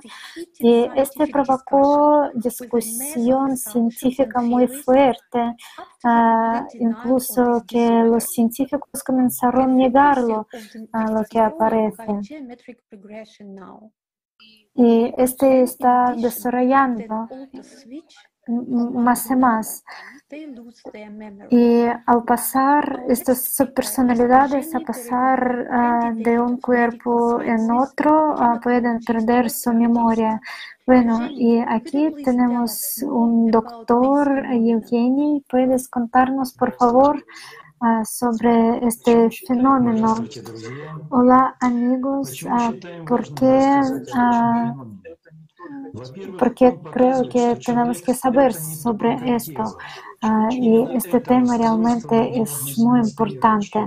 Vamos, uh, ¿por qué creemos que es importante hablar de este fenómeno? En primer lugar, muestra que una persona no es solo un cuerpo. Este trastorno demuestra claramente que el hombre no muere tras la muerte de su cuerpo físico. Bueno, y su personalidad después de la muerte del cuerpo físico uh, posee la memoria y así que nos demuestra que la conciencia no es un producto de la mente. Así que la conciencia es una estructura del campo que está formando la construcción energética de la persona y nos demuestra que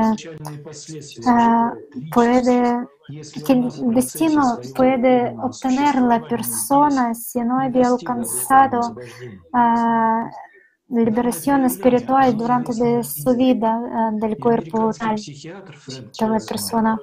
Bueno, ah, y ahora ah, podemos decir que el psiquiatra ah, Frank Putman describió con detalle los fenómenos inherentes al trastorno diso- dis- disociativo.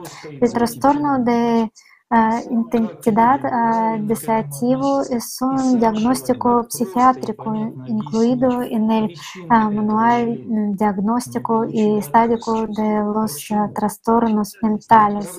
Según la estadística oficial, sobre ah, 2% de las personas sufren de estas manifestaciones. Es que pueden decir que esquizofrenia también es ah, lo mismo. Sí, esquizofrenia está bien oficialmente es 2%, pero en realidad todo el mundo lo entiende mucho más. Y, ah, y como los especialistas, los mismos especialistas ah, dicen que este destruye la vida de muchas personas. En el fondo, como afirman los, ah, ah, los mismos expertos, se trata de un trato ah, inhumano a un niño pequeño que destruye ah, la vida humana. ¿Acaso que no tenemos que profundizar en este tema y resolverlo? Ah, así que 80% ah, de los niños pequeños ah, experimentan, sufren la violencia ah, de parte de sus padres. Así que el potencial de desarrollo de este trastorno es asombroso.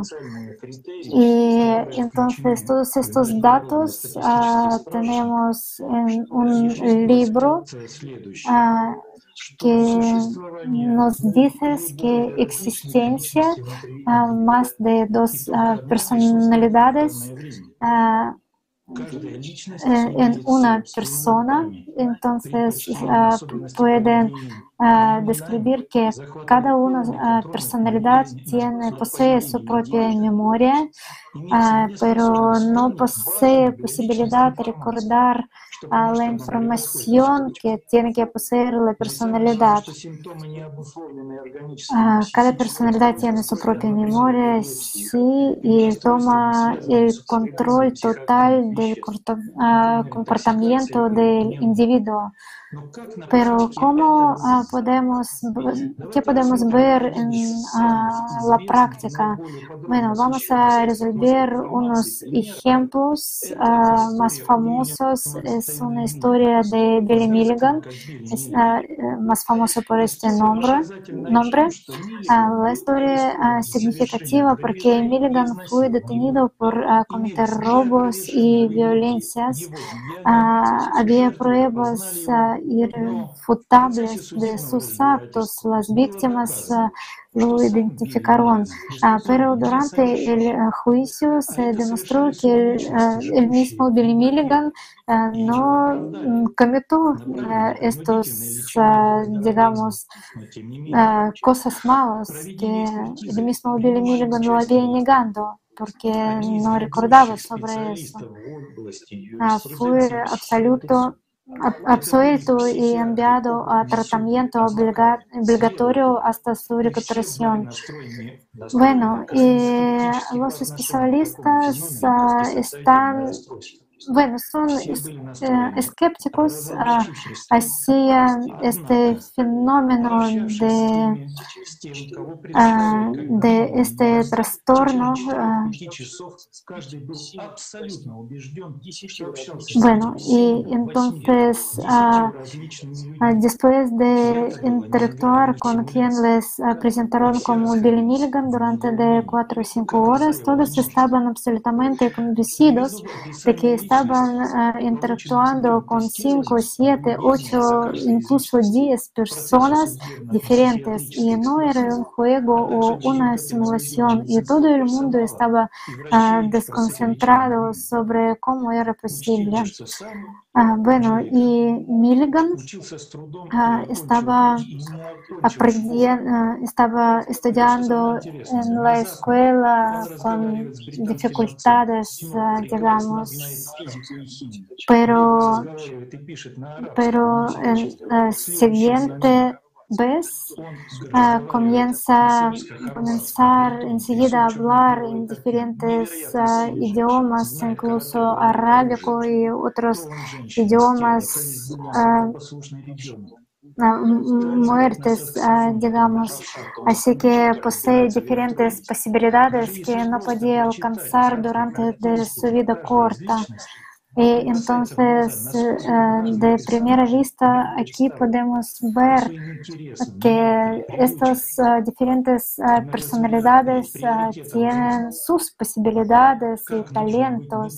Y así que la persona tiene que uh, poseer realmente un talento impresionante uh, para asegurar a todos los médicos y científicos en las posibilidades y talentos que aparecen cuando puede aparecer otra personalidad en él es lo que estas manifestaciones uh, de diferentes uh, confirman otros pribores, por ejemplo, dentro, es, es, entre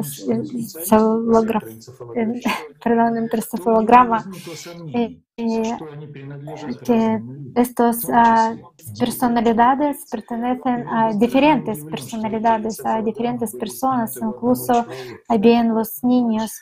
Así que el doctor, un psiquiatra que había investigado Billy Milligan, que diferentes uh, personalidades uh, en Billy, Milligan pueden, uh, que tienen diferencia entre sí. Incluso así que tiene un flujo cerebral diferente de cada personalidad. este había investigado en штат Kentucky y ahora quisiera dar la palabra a Tatiana Zinchenko. Tatiana, por favor, puedes contar con vuestros, vuestra información que poseéis para revelar este fenómeno más Uh, muchas gracias, Eugenio. Eugenio, realmente uh, las manifestaciones clínicas del trastorno de identidad disociativo son sorprendentes e explicables desde la perspectiva del paradigma científico materialista, especialmente cuando nos encontramos con la demostración de habilidades y conocimientos de la personalidad alter que no podría haber estado en la experiencia de una persona con el trastorno de identidad disociativo que nunca poseyó y aprendió. ¿Cómo se explica en el cuerpo de una misma persona se manifiestan diferentes personas con su propia biografía, carácter, hábitos? La, el patrón de actividad cerebral de cada individuo, así como su morfología, es eh, como una huella dactilar. Es absolutamente único. Los estudios del cerebro durante la manifestación de diferentes identidades alter muestran diferentes patrones de activación neurofisiológica y neuronal, y para ello se han utilizado todos los métodos disponibles. Y entonces eh, se han realizado estudios de electroencefalograma de coherencia cerebral y estudios EEG simples con diferentes alter egos que se sustituyen entre sí y el portador primario. Se realizaron estudios de mm, neuroimagen cerebral con eh, eh, resonancia magnética por positrones y resonancia magnética tomográfica, tanto en reposo como en diferentes tareas. El resultado es el mismo, una imagen diferente en diferentes alter identidades, como si tuviéramos delante de nosotros los cerebros de diferentes personas. La imagen de la activación cerebral en pacientes con este trastorno disociativo durante la manifestación de las alter identidades se comparó con lo que ocurría durante la imitación del alter yo por parte de actores profesionales, incluso con la inversión total en la imagen según el sistema Stanislavski, así como con lo que ocurría cuando una persona imaginaba fantaseaba sobre este tema. Los grupos de control sanos que simularon varios estados alterados no reprodujeron los mismos patrones de red que los pacientes con el trastorno de identidad disociativo. Los actores activaron estructuras cerebrales implicadas en las imágenes mentales visuales, la empatía emocional y la imitación. En un estudio eh, con, eh, usando resonancia magnética funcional, utilizando tareas únicas, eh, era mm, posible capturar los procesos que ocurren durante el cambio de identidad. Los datos procedían de dos sesiones de neuroimagen realizados con unos meses de diferencia, y cada una de ellas mostraba áreas activadas idénticas, prácticamente idénticas. ¿Y cuáles son? Eh, primero es zona córtex sensorial y motor primario, lo que indica que el alter ego accedía al movimiento y la percepción. Realmente tenía acceso al cuerpo. Siguiente, el núcleo eh, contiguo, núcleo accumbens. En ambos lados es un importante componente del sistema de recompensa del cerebro, lo que indica que eh, la segunda identidad que obtenía el control del cuerpo es capaz de manifestarlo y también siente un enorme placer al cambiar eh, este, o sea, al cambiar, hacer este cambio. Y está muy ansioso por hacerlo. Este fue un verdadero hallazgo de este estudio. Las áreas eh, corticales frontales y prefrontales también asociadas con eh, este establecimiento de este control. El cambio constante y la activación de subpersonalidades es muy perturbador para el cerebro. En un estudio de resonancia magnética estructural, los pacientes con el trastorno de identidad disociativo registraron una reducción de 19,2% de volumen de hipocampo y del 31,6% de volumen de la amígdala. Otro estudio de electroencefalograma registró una disminución de coherencia, que es la coherencia de la actividad cerebral en todos sus estados alternos. La baja coherencia corresponde a estados emocionales negativos de la conciencia. Una paciente ciega de 33 años, diagnosticada de trastorno de identidad disociativo, fue remitida desde una clínica psiquiátrica a uno de los autores eh, eh, para recibir psicoterapia, psicoterapia. Manifestó más de 10 subpersonalidades, alter identidades, que variaban en nombre, edad, género, actitudes, inclinaciones personales, eh, temperamento y otros rasgos de carácter, respectivamente. La voz, los gestos y las expresiones faciales difieren notablemente. En algunos estados la paciente solo podía comunicarse en inglés, en otros solo en alemán y en otros hablaba ambos idiomas. La paciente se presentó con su perro guía e informó de que había sufrido un accidente de coche tres años antes debido a su ceguera. Esto dijo causó primero una grave discapacidad visual y luego, gradualmente, la ceguera total. Los expertos le diagnosticaron ceguera cortical del el hospital uh, universitario. Todas las pruebas realizadas lo confirmaron, especialmente el hecho de que no se detectaron potenciales evocados visuales, PER, el córtex visual primario no respondió a ningún otro estímulo que no fuera el destello de luz a corta distancia, que se consideró una respuesta residual a la luz. También carecía por completo de reflejos de afectación adversa, como el lagrimeo, el parpadeo o la respuesta de sobresalto al, destello, a los destellos.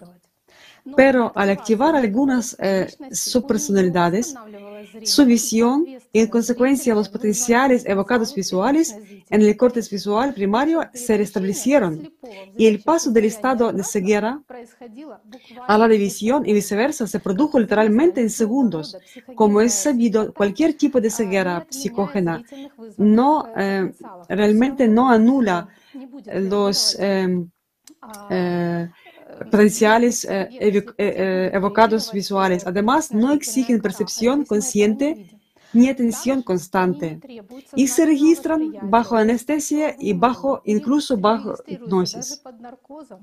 En la ciencia forense, la ausencia de los potenciales evocados visuales se considera un indicador absolutamente válido de ceguera verdadera.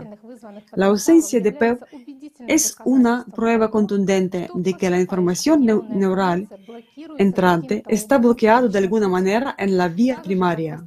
Al igual que el establecimiento de la actividad en el córtex visual no podía explicarse por neuroplasticidad. La transmisión en las conexiones neuronales no se restablecen en segundos, sino que se trata de un largo proceso que requiere meses o incluso años de agotador entrenamiento. Los científicos estaban completamente desconcentrados y cuestionaban la naturaleza de estas alter, identidades la conciencia en principio. Quedó claro que no son construcciones mentales. Si son capaces de tener tal impacto en el funcionamiento del cerebro con respecto al procesamiento fundamental de la información sensorial temprana y los correspondientes cambios en la percepción. Explicar los resultados de la investigación neurobiológica anterior, especialmente la última, solo se puede eh, a través eh, eh, con una interferencia de otra conciencia que se identifica y tiene un conjunto diferente de cualidades y características. Otro contenido informativo es una subpersonalidad o una personalidad eh, de una encarnación anterior que no realizó su potencial y debido a ciertas circunstancias, por ejemplo, en caso de una lesión de, trauma, obtuvo el control sobre el cuerpo. El portador de la información cambia, al igual que el trabajo del cerebro, y el hecho de que las habilidades de la conciencia pueden formarse muy rápidamente, como se observó durante el examen de, de Jackie. Y paso palabra de vuelta a Evgeny. Evgeny, por favor. Sí, muchas gracias, Tatiana. Eh, eh, realmente es muy, eh, es muy difícil explicar la identidad y la, su personalidad con términos de ciencia modernos. ¿Qué es lo más desconcertante en este caso? Que en una persona están a la vez varias personalidades. ¿Y qué es lo que define la identidad? La personalidad de una persona, científicamente hablando, es un conjunto de patrones de comportamiento, hábitos, inferencias, forma de moverse, de hablar, conjunto de juicios, nivel de inteligencia, educación, amplitud de visiones. Son estos cambios los que vemos en una persona con el trastorno de identidad disociativo. Esto es lo que distingue a la subpersonalidad de Billy Milligan, por ejemplo. Estas son características variables que solemos considerar como personalidad de una persona.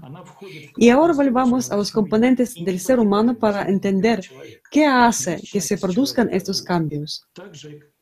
El cuerpo es uno. El alma no cambia. Entra en estructura al octavo día y no sale hasta la muerte del cuerpo del ser humano. La personalidad humana, el espíritu, así como el alma, no van a ninguna parte hasta la muerte del cuerpo. La conciencia permanece. La conciencia primaria está relacionada con el cuerpo y él y es responsable de los parámetros físicos del mismo. Pero la conciencia secundaria, el intelecto, solo forma una imagen que consiste en un conjunto de patrones de comportamiento y hábitos. Recordemos qué es una subpersonalidad. Es una personalidad fusionada con la conciencia. La personalidad es el espíritu, no piensa, no emociona. La personalidad presta su atención a los programas de la conciencia que vienen en forma de imágenes y pensamientos o dirigiendo la atención al alma, se desarrolla como un ser espiritual. Las imágenes y los pensamientos en nuestra cabeza son una manifestación del trabajo de la conciencia. Al elegir diferentes pensamientos, formamos hábitos, formas de pensar, de entender, etc. Cuando una persona funciona con conciencia y se convierte en una subpersonalidad, todo lo que queda de ella es una corriente de pensamientos negativos, recuerdos y emociones negativas, entre los que predominan el miedo y la agresividad, y un continuo deseo de comer, un continuo hambre. Se trata de un programa informativo por lo que su alimento es la energía procedente del alma, el, el envoltorio de la que eh, es. Pero es un programa insaciable y busca más y más energía. Esto es posible si se conecta con esa corriente de energía, este flujo de energía que viene del alma a la personalidad humana. Esto sucede al conectarse con la conciencia secundaria de la personalidad. Entonces hay un reemplazo de la conciencia secundaria de la personalidad con la conciencia secundaria de la subpersonalidad. Entonces vemos que también eh, eh, se cambian eh, características fisiológicas, características del cuerpo también, que algunos son increíblemente fuertes físicamente, otros son débiles, algunos son, por ejemplo, daltónicos, otros tienen visión del túnel, usan gafas, etc. O sea, son, son los que tienen sus características individuales pueden tener diferentes eh, etnias, diferentes niveles de eh, intelecto. Esto sucede porque la conciencia primaria de la subpersonalidad suprime la conciencia primaria de la persona viviente. Es decir, otro programa informativo comienza a controlar el cuerpo. Esto demuestra que, una vez más, que los cambios en el cuerpo son una consecuencia del trabajo de la conciencia. La comprensión de este hecho abre nuevas perspectivas en el desarrollo de la medicina. Y un aspecto más importante en la polémica sobre el trastorno de identidad disociativo. Los especialistas tratan de explicarlo como una alteración de la memoria o piensan que opera un mecanismo de defensa de desplazamiento de los acontecimientos traumáticos, pero sabemos que el mecanismo de desplazamiento es una protección muy peculiar. En el momento más oportuno, afloran los recuerdos desagradables. En el caso de Billy Milligan, cada vez que se despertaba, entre comillas, intentaba suicidarse, ya que era completamente incapaz de entender y explicar por qué no podía recordar nada de lo que estaba haciendo. La memoria es el recuerdo de lo que pasó, de lo que soy y de lo que tengo que hacer. Pero ¿cómo recordamos y respondemos a la pregunta ¿quién soy yo? ¿Soy hombre, mujer, adulto, niño, francés o americano, casado, divorciado, con Sergio, piloto, etcétera? Es decir, estamos acostumbrados a asociarnos por pertenecer a algún grupo social, género, raza, nación, clase social, religión, quizás profesión, pero todas estas características son fácilmente modificables. Me mudé a otro país, cambié de nacionalidad, ya no soy inglés, sino francés, eh, empresario, casado, divorciado, etc. Pero estoy estoy, y allí es siempre, estoy siempre el mismo. Pertenecer a un grupo social no es el ser. Y esto lo vemos claramente en el ejemplo del trastorno de identidad disociativo. Muchos consideran que yo soy mi cuerpo, mi cerebro y que éste almacena la información básica sobre mí. Ahora bien, supongamos y, eh, y comparamos esto con el hecho de que la memoria no se encuentra en el cerebro, con los ejemplos que hemos dado hoy de que una persona prácticamente sin cerebro es capaz de funcionar eficazmente. La memoria son imágenes, patrones de pensamientos. Un pensamiento es una información. La información tiene que quedar registrada en algún lugar. Tiene que haber un soporte y una fuente de energía para este almacenamiento. La energía. Nada existirá sin energía. La fuente de energía es una, el alma, a través de la cual realmente eh, se produce esta alimentación. Si se trata de la misma persona y es dependiendo de la situación, introduce una nueva imagen para protegerse, entonces debe al menos recordar algo. Y, eh, pero la personalidad está desvinculada de la percepción del espacio dimensional, por lo que no sabe lo que está pasando. La conciencia son estas gafas 3D a través de las cuales estamos acostumbrados a percibir el entorno. La personalidad puede percibir este mundo directamente a través de los sentidos. Esta es la verdadera percepción de una persona. Muchas gracias.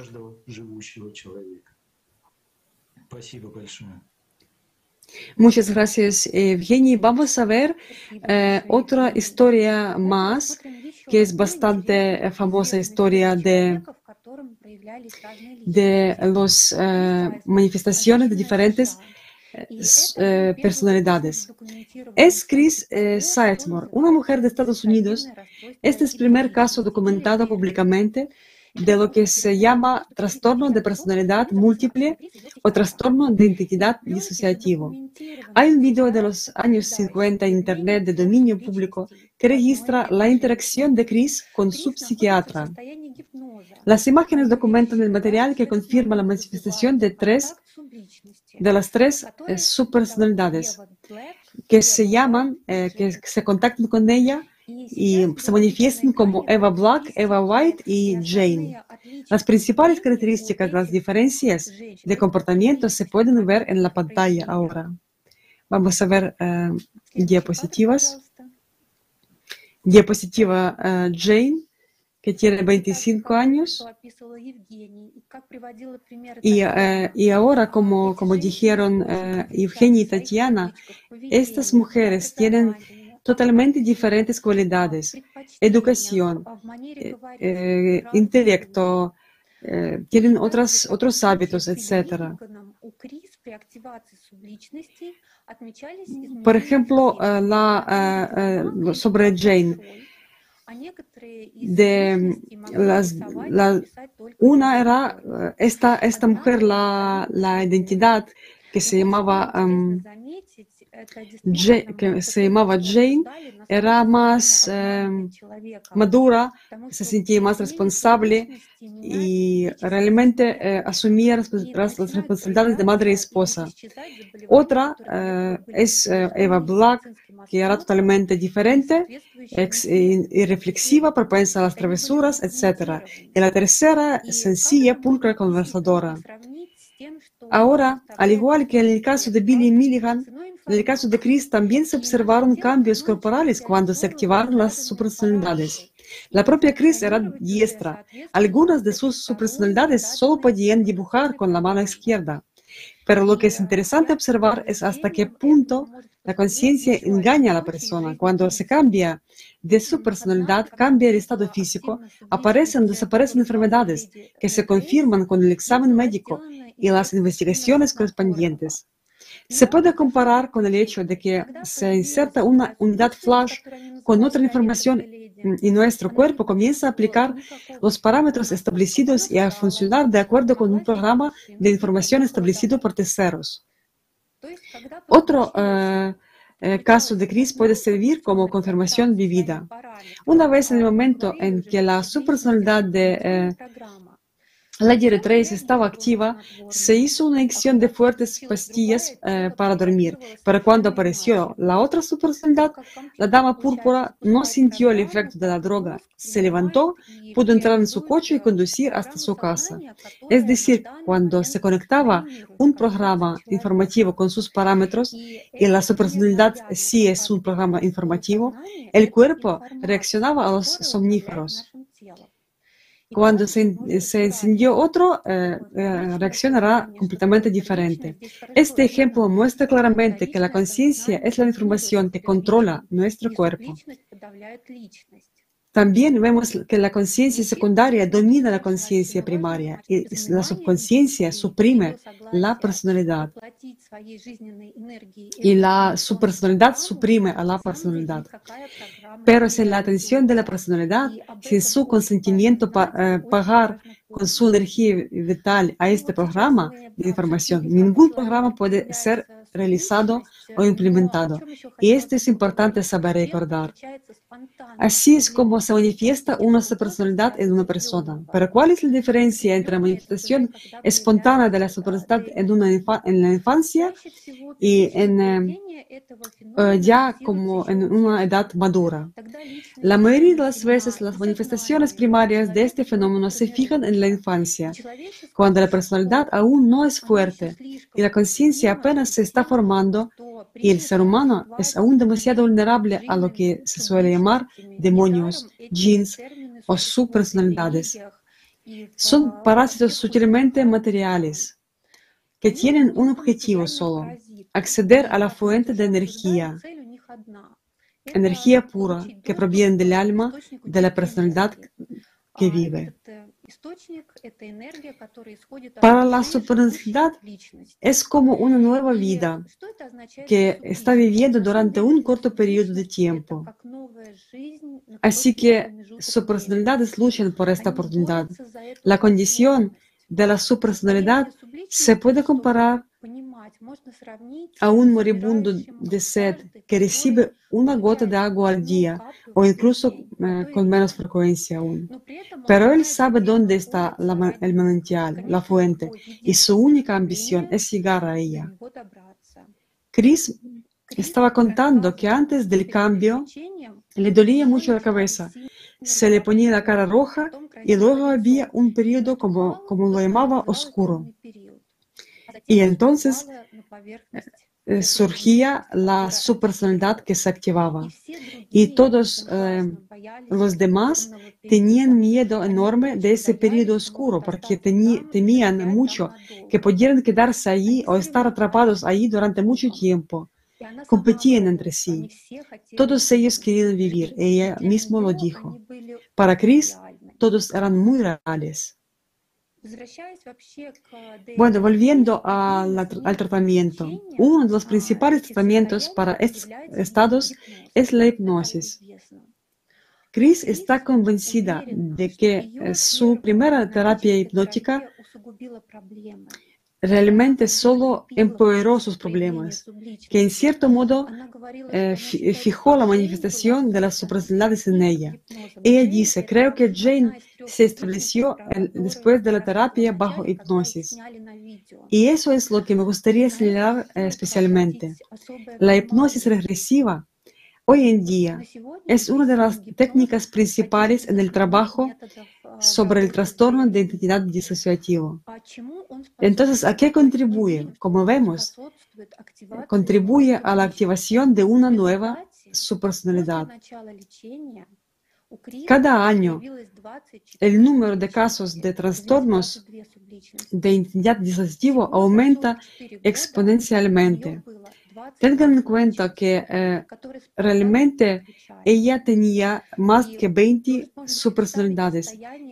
y pueden imaginar el estado de esta persona que eh, en el caso de tener psicoterapia solo, um, solo agrava su, su estado y su condición. Hay un, hecho, un hecho interesante que desde el principio los médicos científicos eh, llamaban este fenómeno como trastorno de personalidad y lo llaman como trastorno y manifestación de diferentes alter personalidades, identidades. Y luego eh, eh, fue adoptado el término, el trastorno de personalidad, de, eh, de identidad, de identidad disociativa. Hoy, hoy en día la psiquiatría está considerando las personalidades alternativas como fragmentos de la única. Son como, según ellos, son como un espejo roto en pedazos. En base a esto, el objetivo del tratamiento es integrar, unificar las diferentes partes de la personalidad en un todo único. Obviamente, esto es un absurdo. ¿Cómo es posible integrar programas informativos diferentes y lejanos entre ellos que además compiten entre sí?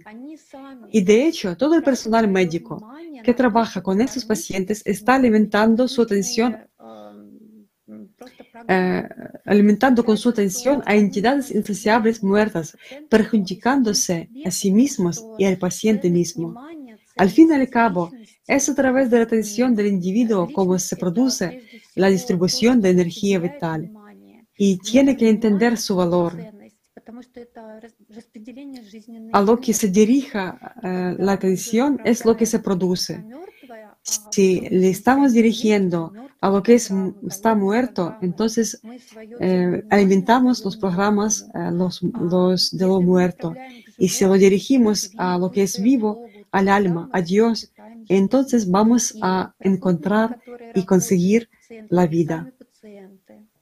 También eh, quería uh, hablar uh, sobre en qué condiciones la subpersonalidad fija su dominio, está fijando su dominio sobre la personalidad. Ante el miedo, eh, eh, ante el miedo o encontrándose en condiciones de desamor, de, de, de falta de amor, de falta de atención, una persona pequeña o incluso adulta, pero con una personalidad no desarrollada, busca eh, estos eh, cuartos en su conciencia donde intenta esconderse para escapar de la violencia, agresividad. Y realmente está lleno de odio, de miedo. Busca esencialmente el patrocinio, abriéndose así a las subpersonalidades, desencadenando un proceso incontrolable. En el caso de Seymour, esto es lo que ocurrió. Fue testigo de tres horribles accidentes sangrientos que desencadenaron en ella un miedo hasta el punto de temer que le pudiera ocurrir a ella también. Y pensemos que en nuestra sociedad de consumo, cuando una persona se enfrenta a situaciones difíciles, ¿a quién puede recurrir en su interior? A lo que está acostumbrando, a, las imágenes, pensamientos, fantasías, es decir, a la conciencia. Mientras que la conciencia es un programa de información que es agresivo hacia el ser humano. Cualquier programa necesita energía, de lo contrario no funcionará. Entonces puede surgir una pregunta. ¿Por qué el ser humano eh, acude a la conciencia, apela a la conciencia no a Dios y no al mundo espiritual? Pero ¿quién enseñó a este niño a dirigirse a Dios? ¿Quién le explicó que Dios es el amor? En general, ¿quién desarrolla la personalidad? ¿Quién refuerza las posiciones de la personalidad en la sociedad de consumo? Es evidente que en nuestra sociedad de, consumo, eh, sociedad consumista, el conocimiento se sustituye y se oculta porque no se sabe quién es el ser humano y qué papel juega su destino post-mortem. Debido a esta falta de conocimiento del propósito, del objetivo del ser humano, vemos guerras y violencia.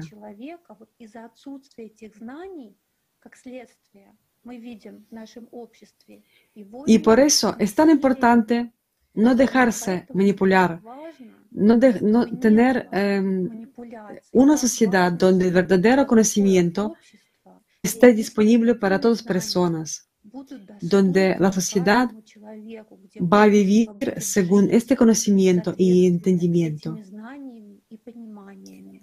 Muchísimas gracias. That was my first experience of researching E- Esto fue mi Esa primera fue mi primera experiencia eh, de de investigación de vidas de vidas pasadas. pasadas. El hipnoterapeuta que escribió un libro en el que presentó a una mujer japonesa que volvió a su vida pasada, supuestamente, en el pueblo de Nepal, pequeño pueblo de Nepal, y dio algunos nombres. Ah, su nombre, el nombre de su hijo, el nombre de su hija, y así sucesivamente. El terapeuta le preguntó, ah, ¿podría hablar en tu, eh, ¿podrías hablar en tu propio idioma, nepalí? Y ella dijo dos ah, pequeñas frases. Estos son los datos que la mujer dijo en la primera sesión. Llevé esos datos a los investigadores nepalíes que estaban en mi universidad en ese momento. Todos dijeron, oh, s- son nepalíes. Bueno, es, ah, es genial, ah, un buen descubrimiento. Pensé así que le pregunté al terapeuta y a la mujer, ¿no sería posible que tuvieras otra sesión? Y si la personalidad nepalí vendría o no a comprobarlo. Tuvimos una sesión en esta fecha del 9 de mayo de 2009 y entonces ella fue regresado con éxito a esa personalidad llamada Rataraju. Ella es uh, una hablante nativa de Nepal, sí, y esta es uh, la mujer. Y la conversación en nepalí duró unos 24 minutos, pero no es una conversación como esto, ya que ella está en un estado hipnótico, ¿no? Eh, es como si supiera cuál es tu nombre. Ah, mi nombre es en realidad ah, Meronam Ratarasu o algo así. De todos modos, e- esa conversación duró 24 minutos, así que analicé si la conversación era realmente sostenida, si eh, eran buenos intercambios o no.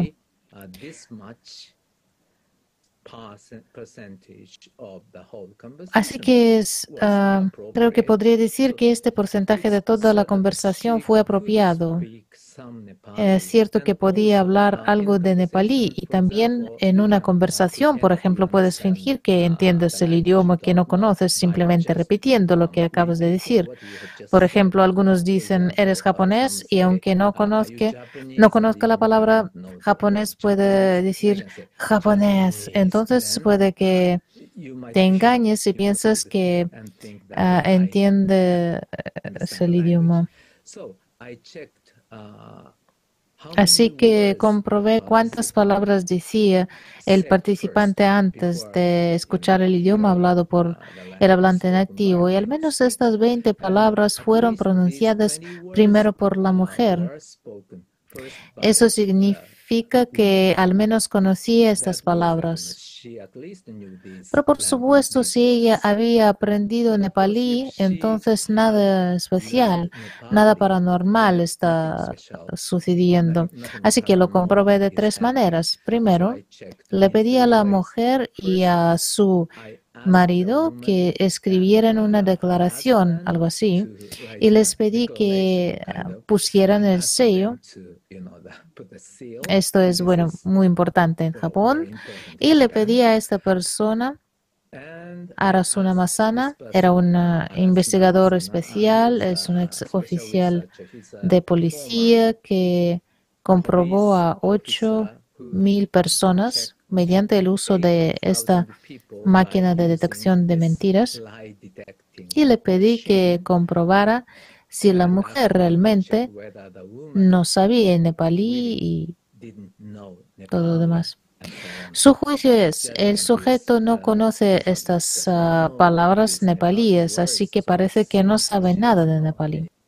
Ahora bien, el contenido de su discurso, de su conversación, esto es lo que dijo ella. Su nombre era Rataraju el nombre de la, de, de la esposa, el nombre de los hijos, el nombre de la hija, el nombre del padre, el nombre de la tribu. Y eso es importante. Dijo que su tribu es Tamang y el pueblo es Nalu y su ocupación, jefe del pueblo, y murió a la edad de 78 años.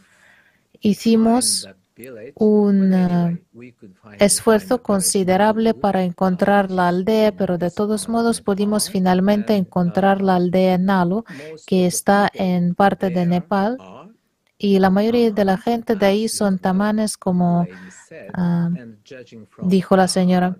Y a juzgar por el contenido de su discurso, su charla, ella vivió en algún momento entre 1768 y 1958, así que fui al pueblo y investigué un poco.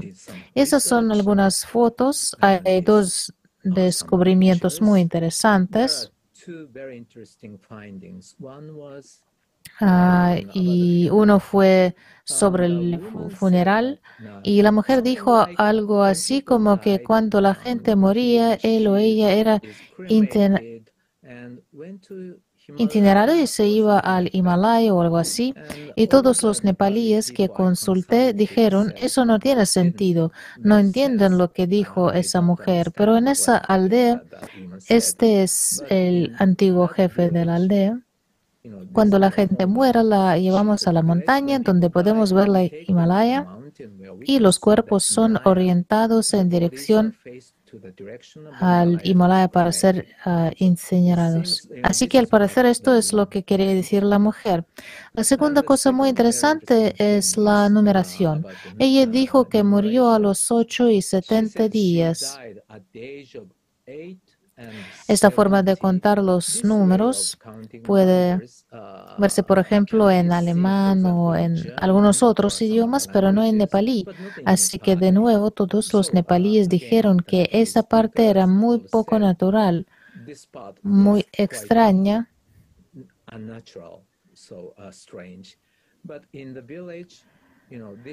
Ah, pero en el pueblo este es el ah, hombre más viejo de la aldea y cuando le pregunté cuántos años tiene me dijo tres y cien. Así que eso es bastante parecido a ocho y setenta. Y el jefe de la aldea dijo que esa es una forma muy antigua de contar los números, por lo que ahora nadie utiliza esa forma, que solo se encuentra entre los muy, muy ancianos de más de uh, cientos años. Por lo menos creo que he encontrado el tercer ejemplo de casos en los que las personas con regresión por hipnoterapia podrían hablar algunos idiomas desconocidos.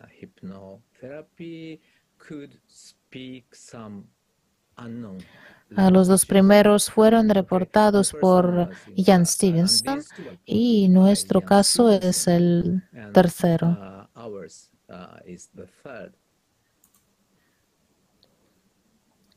Gracias, profesor Ojada Masayaki, por este discurso y información tan interesante.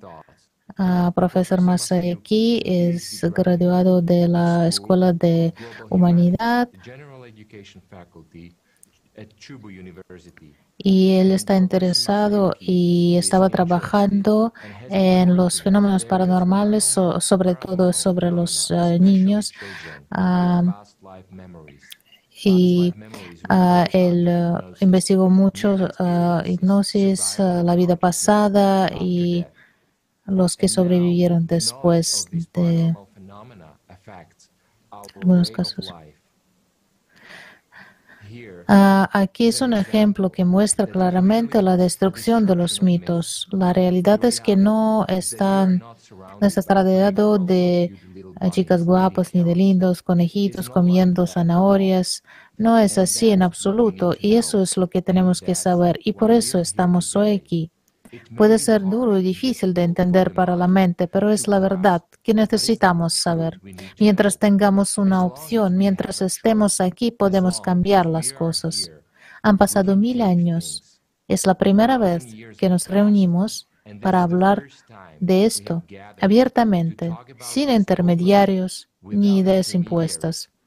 Estudiamos lo que nos concierne a cada uno, compartimos nuestras experiencias, compartimos lo que hemos aprendido y vemos la verdad. Por primera vez vemos la verdad. Esto es un gran avance para toda la humanidad porque no hay cuestiones más importantes que las que estamos debatiendo, que las que estamos observando hoy. Esta es la pregunta más crítica a la que estamos dando respuesta hoy. ¿Hay un paraíso en nosotros y hay un infierno en nosotros? Muchas gracias por eso y vamos a ver la entrevista con John. Ah, hola a todos, muchas gracias. Ahora vamos a hablar sobre eh, que personalidades tan famosas como Sócrates, Pitágoras, Bernatsky y Edgar Cayce no solo tenían talentos, sino que contaban con asistentes poco comunes imaginamos fueron ayudados por subpersonalidades. Vemos estos ejemplos y vemos cómo las subpersonalidades influyeron a sus, vidas, impactaron a sus vidas y qué papel jugaron en el destino post-mortem de esas personas. Empecemos con el mundialmente famoso filósofo griego Sócrates. Una vez explicó que para construir una cadena de inferencias consecutivas que condujeran a la conclusión correcta, le ayudaba un espíritu misterioso, un demonio, un genio. En las obras de sus alumnos se dice que su maestro tenía una especie de voz que escuchaba. La voz da instrucciones, predicciones e incluso ayuda a los amigos de Sócrates a dar buenos consejos. El mismo Sócrates dijo, empecé a tenerlo desde la infancia. Había alguna voz que cada vez me rechaza de lo que tendría la intención de hacer, pero para inclinarse a cualquier cosa, no se inclina. Esa es la misma voz y me prohíbe participar en asuntos públicos. En efecto, como vemos en la historia, la voz lo impulsaba constantemente, lo aconsejaba, lo protegía. Una vez incluso le salvó de la verdadera muerte, mostrándole el camino correcto. Pero vemos la cruda verdad. En el momento más crucial le falló la voz a Sócrates. Sócrates dijo que en el juicio su voz no lo detuvo. No lo detuvo hasta el último momento, hasta que perdió, perdió el juicio. Como sabemos, esta pérdida le costó la vida a Sócrates. Una de las principales doctrinas de, la, ah, de Pitágoras era la metempsicosis, reencarnación, una creencia de que el alma es inmortal y se transfiere a un nuevo cuerpo después de la muerte. En los escritos de Jámplico y Porfirio se dice que Pitágoras poseía el conocimiento de sus vidas pasadas, además de que recordaba a las personas que acudían a él sus vidas pasadas. Pitágoras estaba muy orgulloso de su don de recordar todas las vidas, es decir, no solo se dirigía a sus propias subpersonalidades, sino que también animaba a otras personas a comunicarse con ah, ellos. Otro ejemplo famoso es el de científico soviético Vladimir Bernatsky, que decía que el demonio de Sócrates vivía en él. Es interesante que antes de un acontecimiento notable, Bernatsky se evaluara a sí mismo como un científico de nivel medio. Pero todo cambió durante su enfermedad cuando una voz apareció en su cabeza. Tras su aparición pasó a verse a sí mismo como un genio capaz de derribar todo el mundo científico. Así que, de nuevo, rastreamos la voz que llama a las grandes hazañas. La historia de Edgar Casey es un poco como la de Sócrates. También oía voces cuando era niño y no podía entender de dónde venían. Estas voces le acompañaron durante toda su vida, que si no solo predijo el futuro, sino que también habló de la importancia de ser un buen ciudadano, un vecino, de crear en lugar de destruir, es decir, de cosas esencialmente buenas. Pero cuando le planteó la cuestión del contacto con los muertos, ahí salió la verdadera esencia de su personalidad. toda su supuesta espiritualidad se desvaneció como una cáscara. A través de que sí decía que recordaran a los muertos, que los cuidaran, etc. Y como sabemos por la información anterior, los profetas estaban en contra de comunicarse con los muertos, pero las voces le dijeron a Casey otra cosa. Y él insistió en que los poderes superiores decían que había que alimentar a los muertos. Una cosa que también es interesante es que de niño Edgar solo tenía que dormir con cualquier libro de texto bajo la cabeza para conocerlo de cabo a rabo. Se dirá que es una super habilidad, pero en realidad es solo el trabajo de las subpersonalidades en una persona. Casey no se daba cuenta de que por la noche su subpersonalidad estudiaba para él. Desde el lado parecía que él mismo que él mismo se levantaba y leía libros por la noche. Sin duda, ahora los nombres de estas personas y sus imágenes son familiares para muchos de nosotros, pero vemos que en realidad no es el mérito de esas personas, sino sus subpersonalidades activas. ¿Y dónde están esas personas ahora, después de la muerte del cuerpo físico? ¿Están con Dios o están en el infierno? Si hablamos en términos religiosos, también se convirtieron en subpersonalidades y ahora están en algunos de nosotros. Y es interesante que cuanto más se involucraban estas personas en los diálogos con las subpersonalidades más intentaban dejar un recuerdo sobre sí mismas, fijar sus nombres e imágenes para que fueran recordadas y lo consiguieron. La pregunta es ¿por qué? ¿Para qué los alimentemos? ¿Para qué aprendemos sobre ellos en las escuelas? ¿Para qué veamos sus imágenes y conozcamos sus nombres y los recordemos a menudo? Algunos de nosotros tenemos la oportunidad de llegar a ser tan famosos como Sócrates, Bernatsky y similares, convertirse en personalidades destacadas. Solo si son personalidades o subpersonalidades. Esa es la cuestión. El punto clave, de hecho, es que cuando una persona es egoísta y su orgullo su sentido de la fama y la importancia en su deseo dominante, esto se convierte en el ah, desencadenante de la manifestación activa de la subpersonalidad. Prestado atención a esto, la persona refuerza la posición de dicha subpersonalidad y ésta acaba viviendo su vida por él o ella y deja que la persona se convierta también en una subpersonalidad.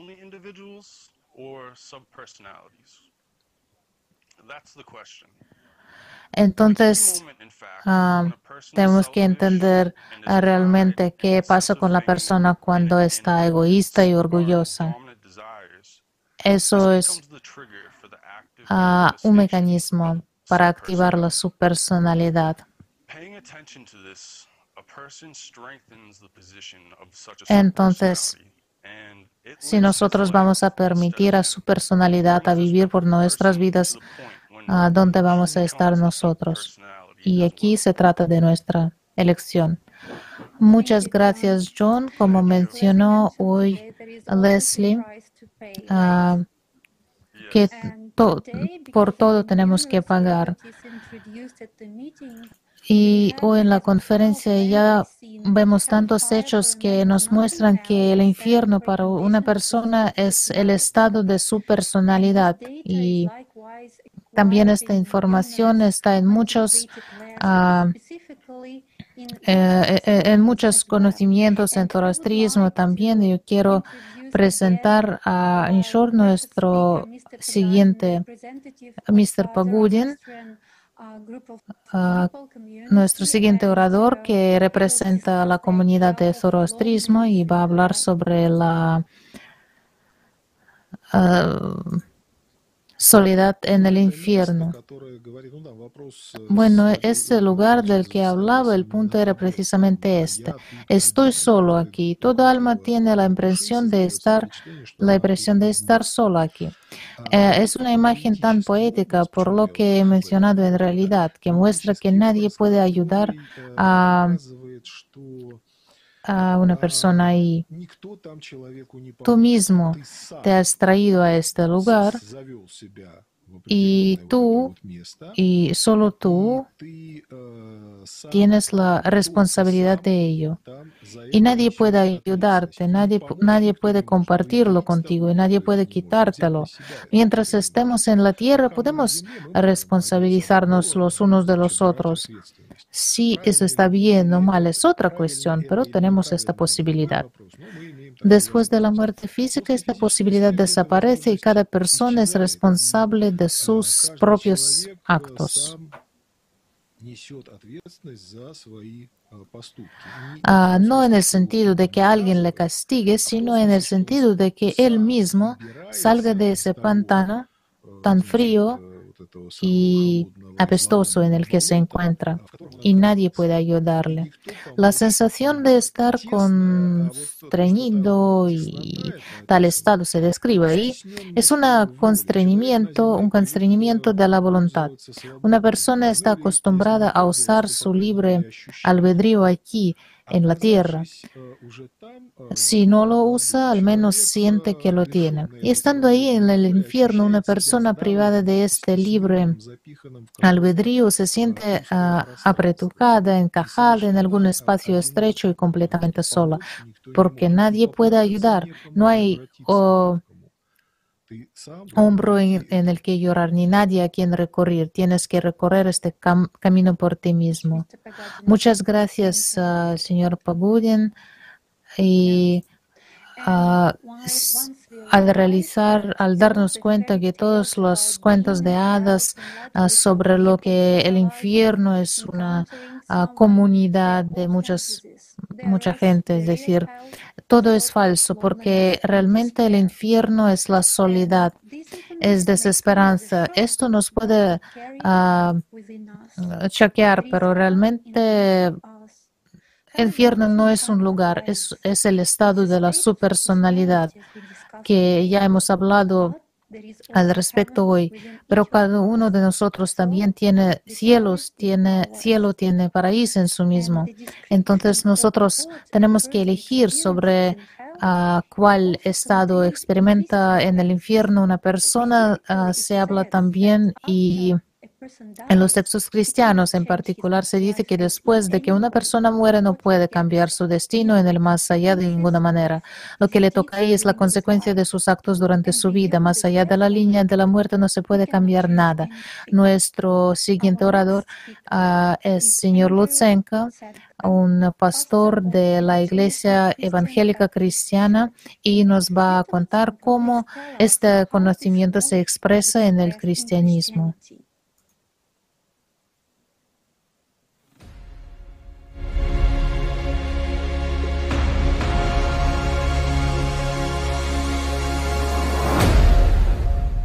Me gustaría leer la palabra de Dios escrita en el Santo Evangelio de Lucas, capítulo 16, versículos 19 ah, hasta 31.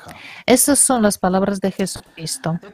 Había un hombre rico que vestía de púrpura y de lino fino y vivía con lujo cada día. A la puerta de su casa estaba acostado un mendigo llamado Lázaro, Lázaro y cubierto de llagas y deseoso de comer lo que caía de la mesa del rico. Hasta los perros venían a lamerle las llagas. Luego ah, llegó el momento en que el mendigo murió y los ángeles lo llevaron al lado de Abraham. El rico también murió y fue enterrado en el Hades, ah, donde estaba atormentado, levantó la vista y vio a Abraham lejos con Lázaro a su lado. Entonces le llamó, Padre Abraham, ah, ten piedad de mí y envía a Lázaro para que moje la punta de su dedo en agua y refresque mi lengua porque estoy agonizando en este fuego. Pero Abraham le contestó, Hijo, recuerdo que en tu vida recibiste tus bienes mientras que Lázaro recibió cosas malas, pero ahora él está reconfortado aquí y tú estás en agonía.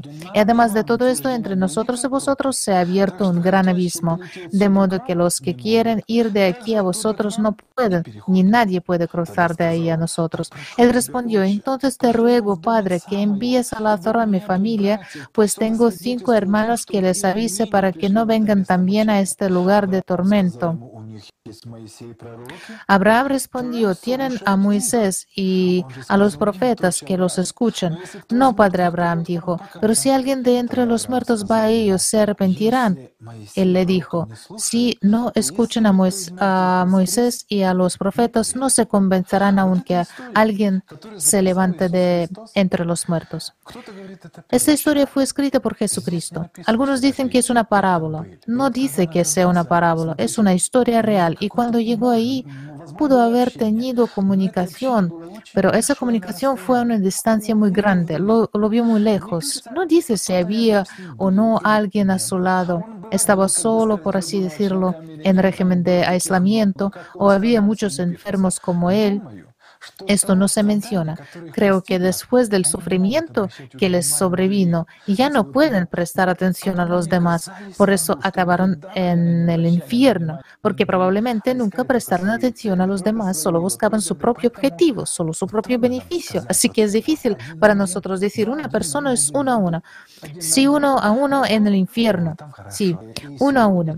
El cielo, ahí es donde se siente bien. Y hoy una persona elige liberalmente libremente la eternidad, o el cielo o el infierno. Es decir, al escuchar a Dios, al escuchar al Salvador Jesucristo, al aceptarlo y creerlo, se acepta la salvación. Concretamente, sí. La pregunta es, ¿ya no hay posibilidad de que una persona cambie su destino de uh, ultratumba? Bueno, lo dice aquí en el versículo 26. Y además de todo eso, entre nosotros y vosotros se ha establecido un gran abismo, de modo que los que quieren ir de aquí a vosotros no pueden, ni nadie puede cruzar de ahí a nosotros. Bueno, Abraham tiene un poco de humor. No, no pueden ir del cielo al infierno. No van ahí. Probablemente nadie quiere ir ahí. Pero dijo la amarga verdad de que tampoco pueden cruzar, volver desde ahí. Solo hay una oportunidad. Si una persona llega ahí, eso es todo. No hay vuelta atrás. Por eso es muy importante, muy importante. Si, uh, si Dios quiere, tomaremos la decisión y la elección correctas.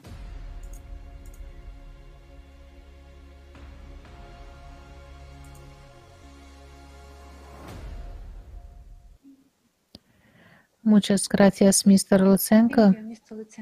Y vamos a seguir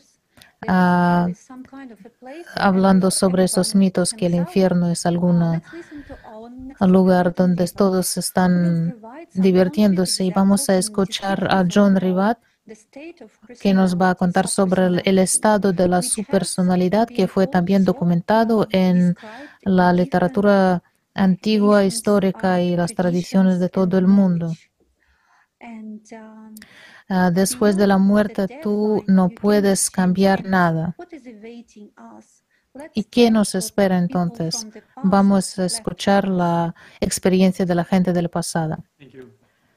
La eterna cuestión del infierno y lo que ocurre en él ha preocupado a la gente desde tiempos inmemoriales. En la literatura hay muchas descripciones diferentes sobre este tema. Hoy nos gustaría considerar cómo se describe el infierno y sus habitantes en la mitología y en la religión. Todos ellos tienen la misma descripción de la soledad y los sufrimientos del muerto que va al infierno tras la muerte de su cuerpo físico. Empecemos por las características del infierno en la mitología. Los análogos míticos del infierno tenían una escritura y una finalidad similares. Tomemos dos ejemplos clásicos, el Hades de los antiguos griegos y el Helheim de las tribus hermano-escandinavas.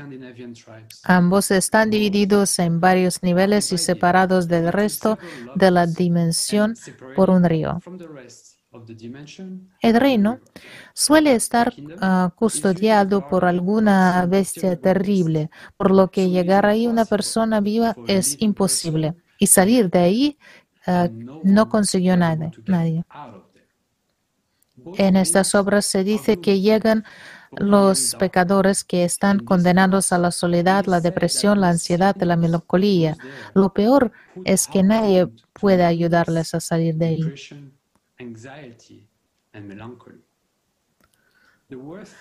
Y ahora vamos a ver las a tocar las religiones del mundo y lo que está escrito ahí, lo que dice. Para empezar, uh, Vamos a hablar sobre el cristianismo. En el libro La vida de nuestro venerable padre Macario de Egipto se describe una conversación entre Macario y una calavera en el desierto. En este episodio, Macario pregunta a la calavera sobre las torturas de los muertos. El cráneo responde que estamos en el fuego, chamuscados de pies a cabeza y no podemos vernos las caras. Y a la pregunta de si hay otros tormentos más graves, sufrimientos más graves, el cráneo le ha respondido a continuación, mucho más profundamente por debajo de nosotros. Hay muchos otros, los que han conocido el nombre de Dios, pero lo han rechazado y no guardaron sus mandamientos. Son atormentados por debajo de nosotros con tormentos mucho más pesados y severos. Muy conocido en la cristianidad, Juan eh, Crisóstomo dijo que habiendo descendido al infierno, descendido eh, al infierno donde nadie pueda confesar y de donde nadie nos liberará jamás será necesario ya en el apremio y la oscuridad profunda y en ausencia total de consoladores sufrir un castigo sin fin y ser alimento incombustible para la llama que todo lo devora.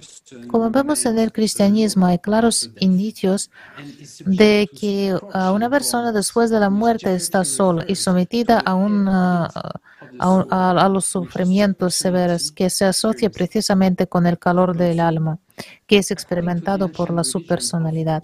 También según la antigua religión del zoroastrismo, en el infierno no hay compañía, a la subpersonalidad está ahí sola. La Divina Comedia de Pahlavi dice que el infierno es un lugar íntimo en el que todos piensan que están solos y tres días y tres noches parecen una eternidad ahí. También se menciona que los muertos están tan cerca como una oreja de un ojo, pero no se oyen ni se ven los unos a los otros. En budismo existe también un concepto que se llama Naka, un infierno abrasador rodeado de frías montañas, las criaturas se encuentran en un oscuro valle helado donde soplan constantemente ventiscas y tormentas de nieve. Los habitantes están despojados de sus ropas y se sienten solos. Y hay indicaciones en el budismo de que los habitantes del infierno están solos. En el Islam, en algunas ayats, se dice que los pecadores tienen un duro destino en forma de tormento y sufrimiento eternos. Están destinados al agua hirviendo y al fuego de la, de la No es posible salir de este estado, pero en una allá me interesó especialmente. Dice eso. Habéis venido uno a uno a nosotros, como os creamos por vez primera, y habéis dejado a vuestras espaldas lo que os habíamos otorgado. No vemos que os acompañen vuestros intercesores, que pretendíais eran vuestros asociados. Se han roto ya los lazos que con ellos os unían, se han esfumado vuestras pretensiones. El Corán, Sura 6, ayat 94. Esta ayat dice que el propio hombre deja atrás lo que Dios le dotó al nacer y no hay nadie que le proteja ni le ayude. Por lo tanto, esa frase habéis venido uno a otro, uno a uno a nosotros, indica que la persona del otro lado está sola. En la sociedad se ha cambiado la noción no solo del cielo, sino también del infierno. La gente piensa que aunque vaya al infierno, se encontrará ahí con sus familiares, amigos muertos o con otros pecadores como ellos y no es tan terrible juntos, pero en realidad el infierno no es una extensión de la vida terrenal en peores condiciones.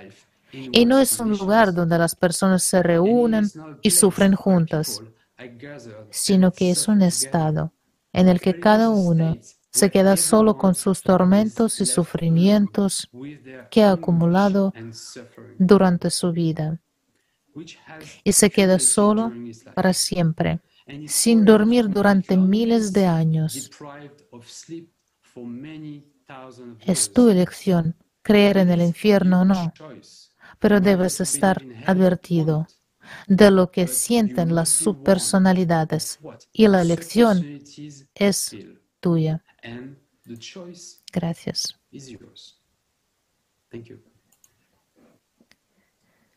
Muchas gracias, Jonathan. Me gustaría comenzar con discutir un poco eh, que cada eh, es solo es tan increíble, es tan importante la información que se está dando de cada uno de nosotros, de cada uno de ustedes. Es como tenemos una visión mucho mayor de lo que estamos viendo. Y todo esto es factible porque el movimiento internacional Alatra, eh, estoy tan contenta de ser parte de esto y para continuar con el tema, para expresar el estado eh, de sufrimiento en una experimento en una subpersonalidad, se puede comparar con la persona, por alguna razón se encuentra con un cuerpo completamente porque esta es una información muy importante para todo el mundo. ¿Cómo se siente realmente una personalidad? Como que una persona se encuentra completamente inmovilizada. Y esto pasa por diferentes razones por eh, tumores, eh, eh, eh, accidente cerebrovascular, infecciones, coma, lo que sea. O el llamado síndrome de enclaustramiento, también conocido como El síndrome de enclaustramiento es un trastorno neurológico con poco frecuente que se caracteriza por la parálisis completa de todos los músculos excepto las de la corona de movimiento muscular. ¿Se lo podrían imaginar? Es como darse cuenta que estás completamente inmovilizado, que no puedes hacer nada, que solamente puedes mover los ojos hacia arriba y hacia abajo. Y es una realmente una experiencia horrorosa que estás encerrado en tu pensamiento. Eh, un paciente tuvo este, esto y realmente se demoraron mucho tiempo en, en verlo. Em, en algunos de los casos se tardó entre 4 y 6 años de reconocer a los pacientes conscientes y sensibles encerrados en, en su...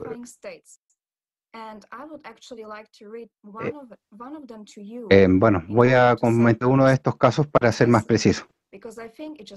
Esto era un testimonio de, de un niño que tenía es como, es como sentir estar dentro de la piel, pero que no puedes ver bien qué es lo que está sucediendo. Y que estás eh, completamente congelado desde cabeza a los pies, viviendo en la, en la piel de alguien más, que no puedes hacer nada. Eh, al principio es difícil tratar de hacer algo. Vi un cuerpo muerto y y realmente lo que estoy viendo fue lo que pasó después.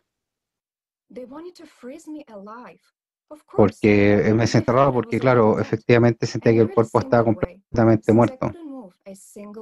Ahora, ¿cómo puedo convencer a los demás que estuve en esta situación?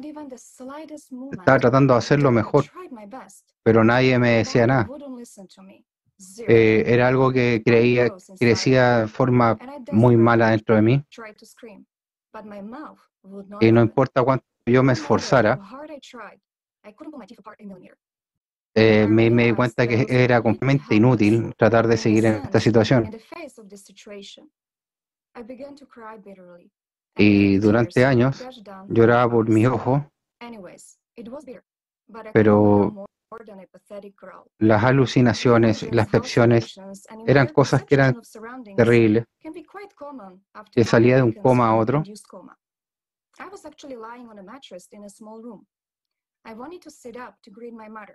Pero en, ese momento algo me golpeó. Pero obviamente algo sucedía, algo seguía pasando. Y sentí que esto ya no era más parte de mí, era terrorífico. Y la pregunta es, ¿podía ser? ¿Era posible? Eh, mi, mi, madre está al frente mío, pero después miré directo a sus ojos con una funda eh, eh, sentimiento terrible. Nadie puede decir que esto va a, ser, va a estar bien.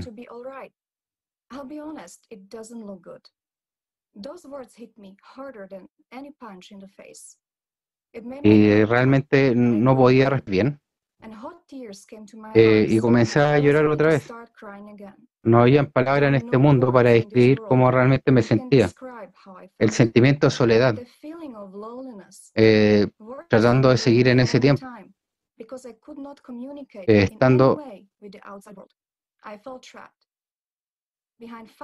completamente aislado del, resto del mundo, mucho de mi cuerpo, solo con mi cuerpo, solo con mis pensamientos, eh, atrapado en mi, en, mi, en, mi, en mi cuerpo.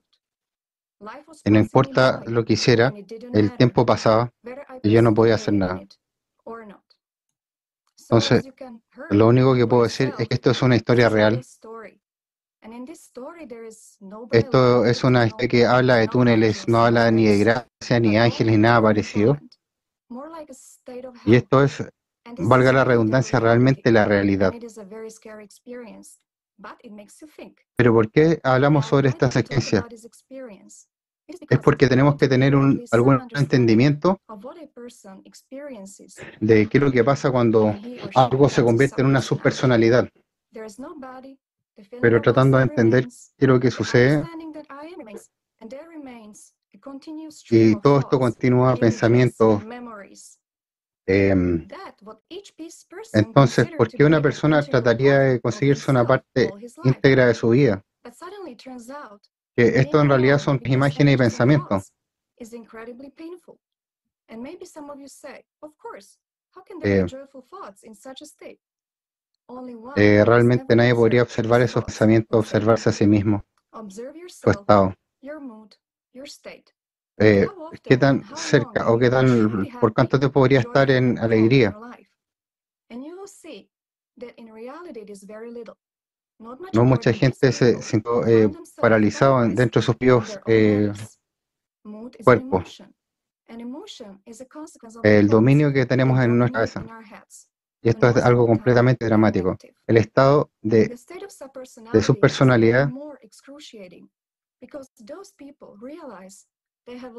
Bueno, la, eh, la gente tiene eh, la capacidad real de, de tener la vida real en esta vida. Y posteriormente, de su personalidad, es imposible cambiar cualquier cosa. Eh, en todo pensamiento negativo y emociones vas a, encontrarte completamente enfrascado en un lugar donde no puedes hacer nada por el resto de tu vida.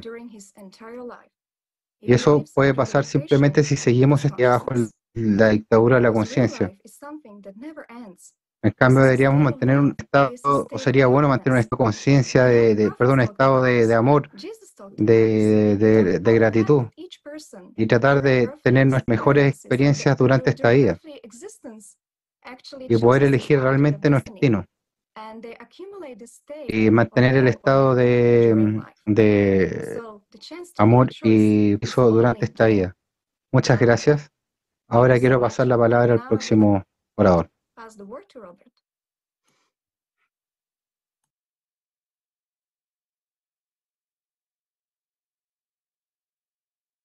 Muchas gracias, Gavika. Hola a todo el mundo. Y estas son palabras muy interesantes. Vamos a ver qué es lo que dice el budismo. El budismo, una de las enseñanzas que parece haber sido más alterada y retorcida de las enseñanzas originales de Buda, Buda dijo que no hay Dios, solo hay conciencia Debemos desarrollarla, debemos alcanzar la paz. Buda, si lo traducimos al lenguaje del cristianismo, es un, es un ángel, un ángel consciente que se quedó en este mundo para servir.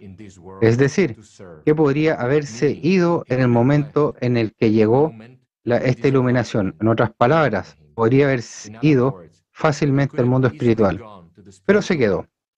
Se quedó para transmitir este conocimiento a gente. Gautama se convirtió en el Buda. Las enseñanzas del Buda como un humano pueden convertirse en un ángel. Se convirtió en cómo un humano puede convertirse en una subpersonalidad dominada o activa. Las distorsiones de las enseñanzas de Buda fueron la base del rama Mahayana del budismo. Pero el Mahayana dice cómo convertirse en una subpersonalidad activa para suprimir la personalidad y seguir existiendo. No a la corriente para Dios, sino al renacimiento, la religión Bon. El término tibetano para Bon puede traducirse como ritual, más exactamente, acto de habla ritual. La palabra Bon procede del Yundrung Gibon, que eh, significa recitar conjuntos mágicos y repetir fórmulas secretas. Según las partidas de Bon, su tradición religiosa antiguas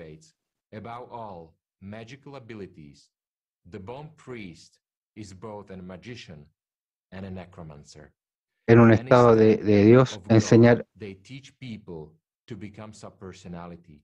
esta, ¿Qué dejaron atrás eh, estas personas en, el eliminar las personalidades? Crearon una enseñanza o una rama donde justifican la existencia de la muerte. Es el eh,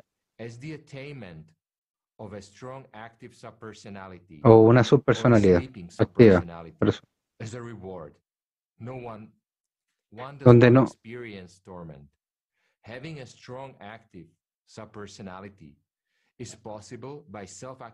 eh, bueno, la subpersonalidad se establece con la cooperación con el sistema para convertirse en una subpersonalidad activa.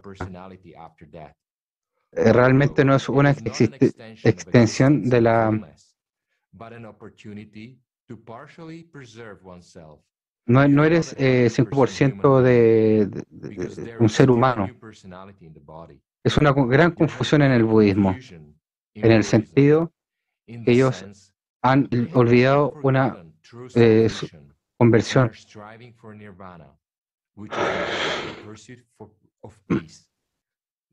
Buda realmente no, no estableció el concepto de salvación.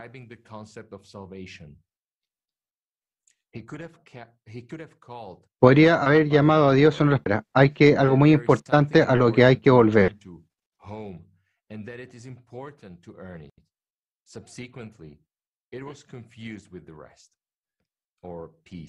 Y fue el Dalai Lama lo formuló y ahora esta enseñanza de paz se ha convertido en la corriente principal. El Dalai Lama lo hizo por poder y dinero, por haber cambiado Nagarjuna, la enseñanza del Buda Gautama en el pasado. La, enseñanza del Bodhisattva Gautama lo maldijo a constantes renacimientos. Lo importante de Nagarjuna es lo que hizo.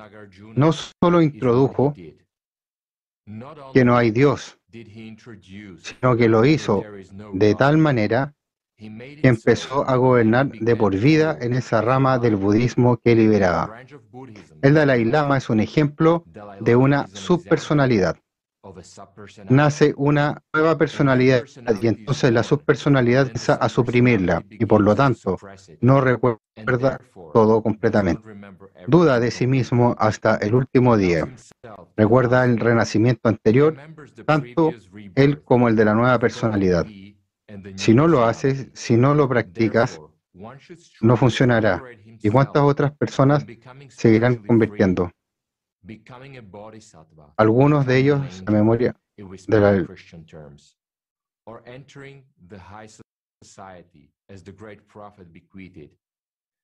este tema ha sido muy estudiado.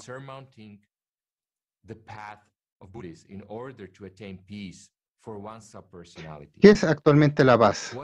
La paz eh, no está mal. O el sufrimiento, pero al mismo tiempo eh, no hay life.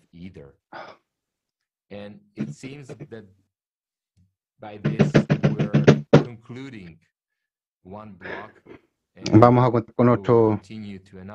Eh, bueno, disculpen amigos, estamos transmisiones en vivo. Cosas que suceden. Adelante, les estamos con todo.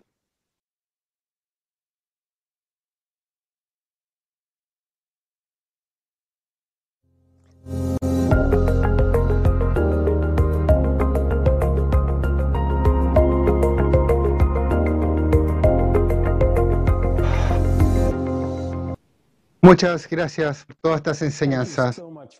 Ningún hombre eh, va a la, a la religión por nada. Eh, todo, esto concerne lo que pasa después de la vida.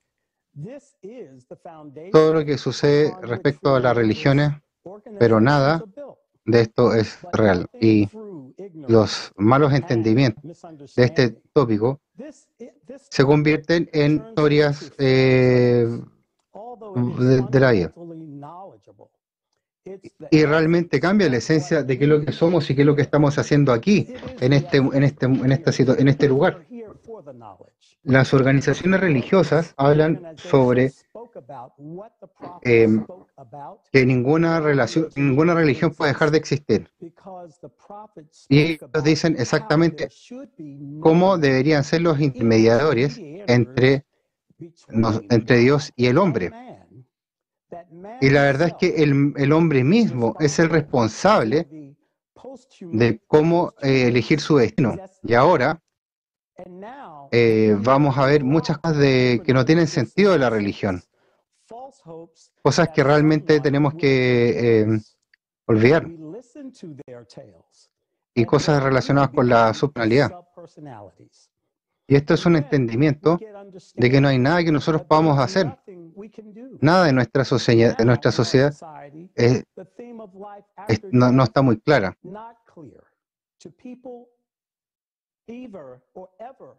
Eh, toda esta, este, esta, esta, fundamentación de la religión explica por qué estamos aquí. La gente tiene que saber eso. Los profetas hablaron sobre eso, sobre las religiones. No solo sobre las religiones, sino sobre la verdad. Y que nunca es muy tarde para eh, corregir los errores y recuperarnos de la verdad. Eh,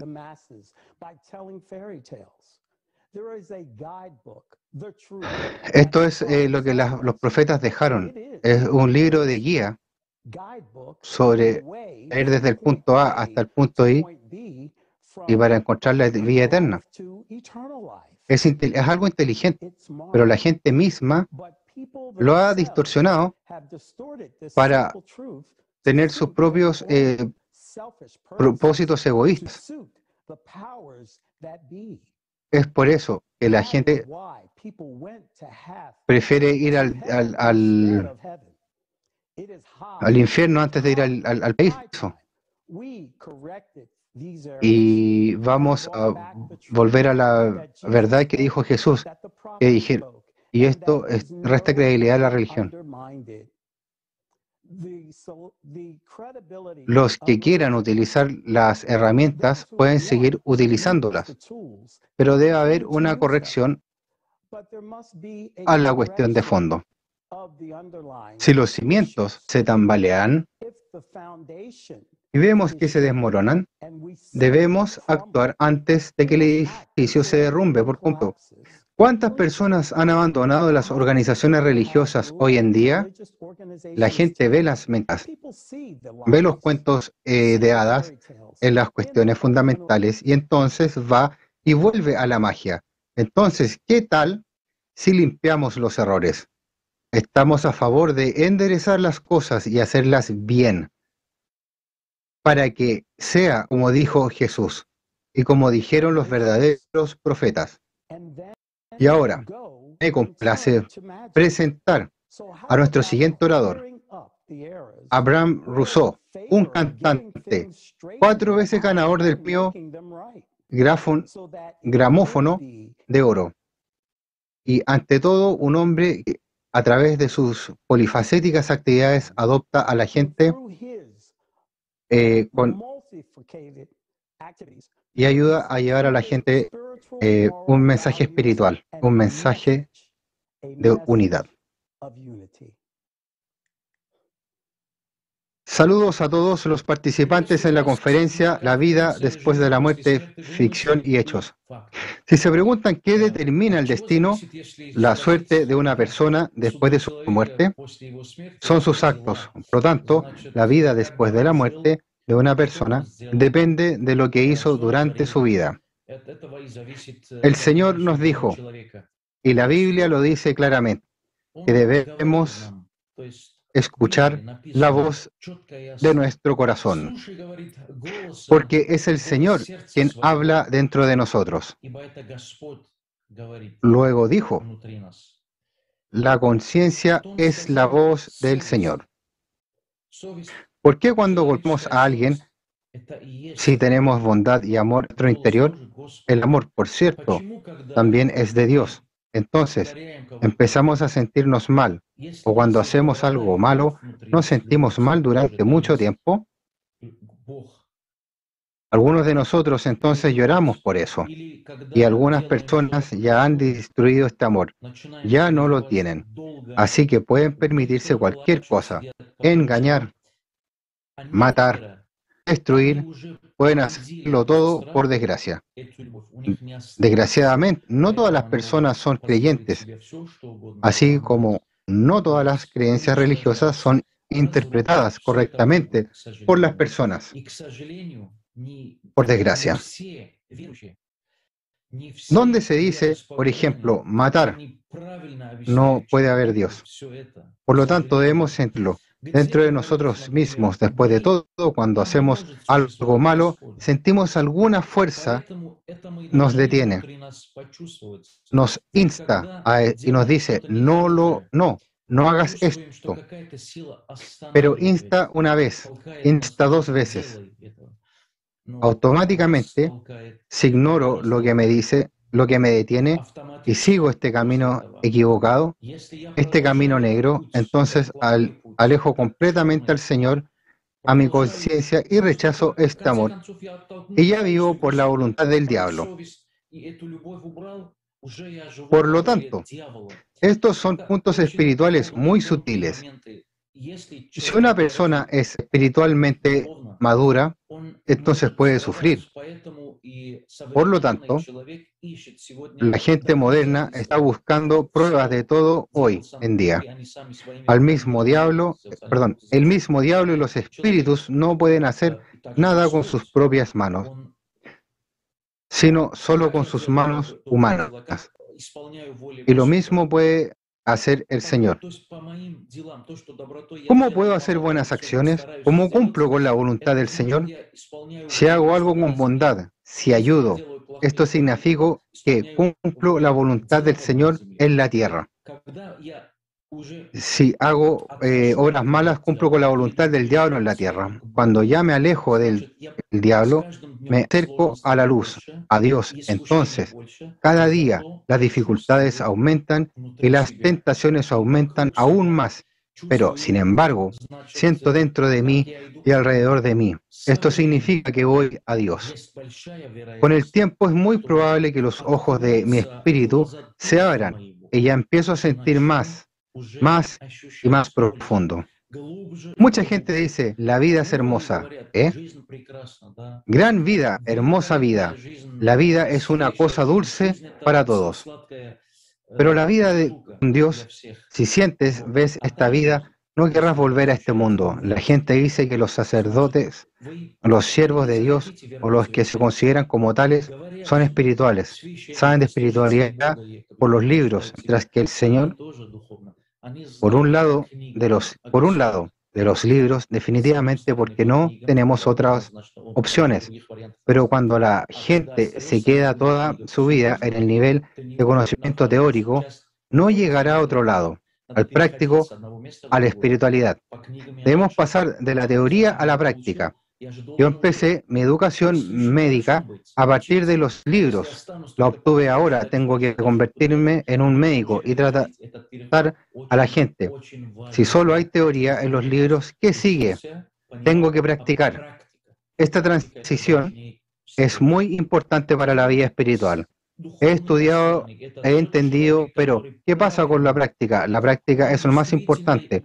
¿Quién es un, quién es un mentor espiritual? Es una persona es justa, es realmente una especie de representante de Dios en la tierra. Pero ¿cómo podemos entender si dice la verdad o miente?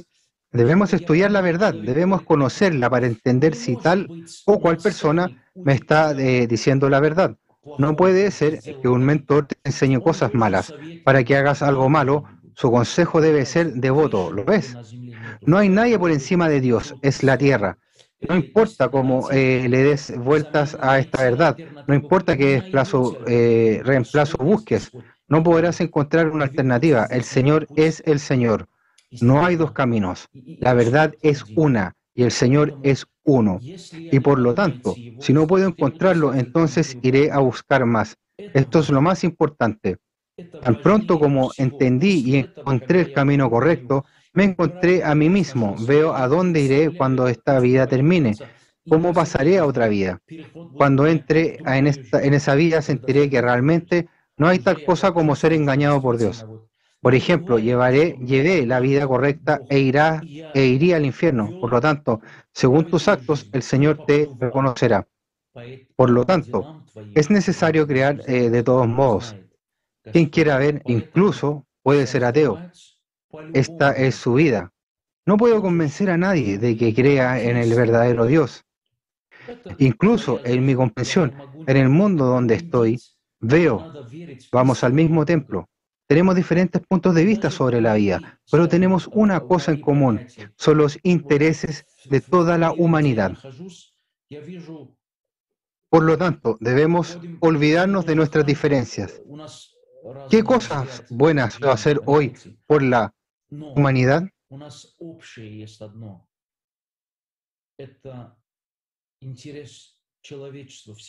Por, por lo tanto, debemos olvidarnos de nuestras diferencias.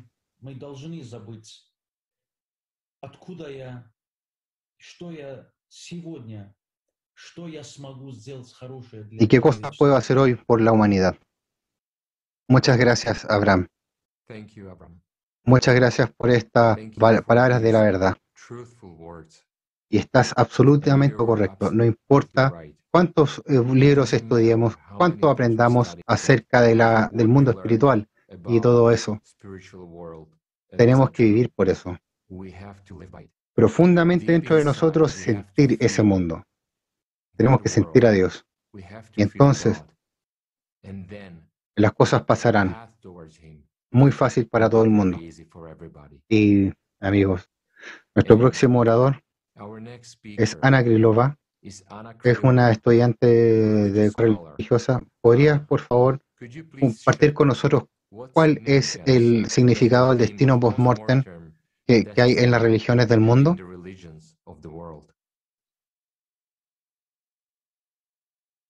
De hecho, la mayoría de las grandes religiones modernas se construyen generalmente en torno a la reflexión sobre el destino después de la muerte para las personas. El profeta Zoroastro, fundador del zoroastrismo, fue el primero que habló del destino tras la muerte diferenciando, es decir, el ciclo de las buenas personas y al infierno por las eh, pecaminosas. A partir de las enseñanzas pasó al cristianismo y al islam. Todas las religiones, ya sean lineales o históricas, son también éticas, es decir, la existencia después de la muerte, el bienestar de una persona particular, depende de sus asuntos de la vida. Un alma virtuosa va al cielo, mientras que un alma pecadora, respectivamente, va al infierno o a la hiena y será atormentada allí por los demonios. Conociendo las leyes divinas y viviendo según ellas, y viviendo según ellas, una persona puede esperar unirse a Dios después de la muerte, es decir, entrar en el paraíso. El paraíso no es un jardín, el paraíso no es un lugar de placeres carnales. En primer lugar, es un lugar de plenitud divina, es decir, un lugar donde Dios mora, donde una persona puede unirse a Él. De hecho, esta información es muy interesante y ahora vamos con otra entrevista con Riyah Abu el Asal, que es un, eh, un, un, padre del Jerusalén, en Jerusalén. Bien, permítame comenzar saludándolo con salam, con paz desde la ciudad de Nazaret, la ciudad de la Enunciación, la ciudad natal de Jesús. Eh, soy el obispo Riah Abu Azel, tercer eh, obispo anglicano de la eh, diócesis de Jerusalén y el Oriente Medio. Es un placer compartir con todos lo que puedan escuchar o seguir sobre los temas que no son fáciles de tratar.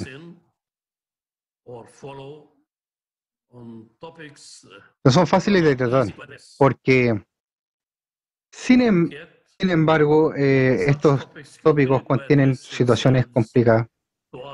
Eh, siguen dirigiéndose a nosotros mientras sigamos viendo.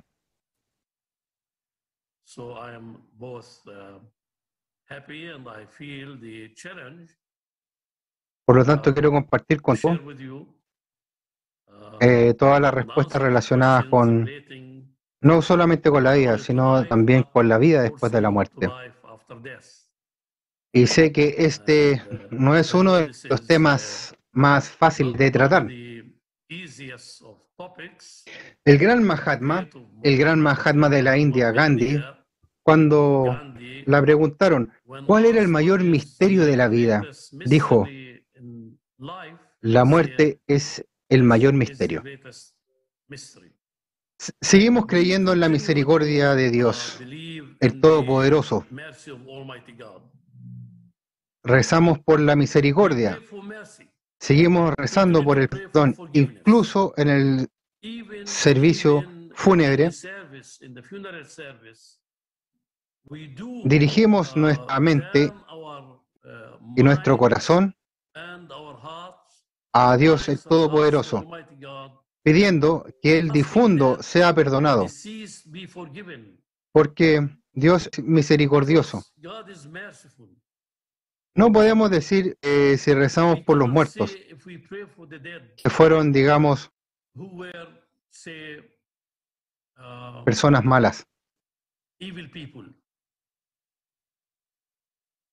No podemos decir que las cosas van a cambiar. Porque si decimos eso, entonces el mal aumentará en el mundo. y la gente dependerá de la misericordia de Dios el Todopoderoso, que me deje hacer lo que yo quiera, lo que pueda, lo que, lo que puedo del mal, porque estoy seguro de que Dios el misericordioso, Dios es amoroso, Dios es compasivo y no permitirá que me vaya al infierno. Estamos llamados no solo a esperar eh, el día que dejemos este mundo, estamos llamados a llevar una vida que merezca la pena, a vivir la vida que agrada a Dios el Todopoderoso, a llevar una vida que promueva que promueva la belleza de Dios, la santidad de Dios. No es una tarea fácil. Sin embargo,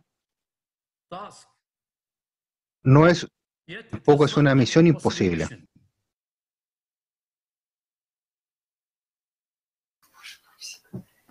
Muchas gracias por esta palabra.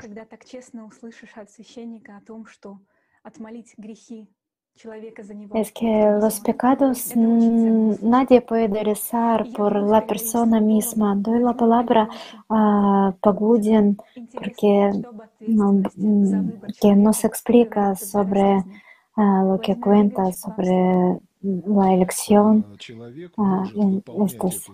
Bueno, un ser humano puede realizar esta tarea solo mientras tenga cuerpos mentales, mientras tenga un cuerpo físico, que es un instrumento de su acción.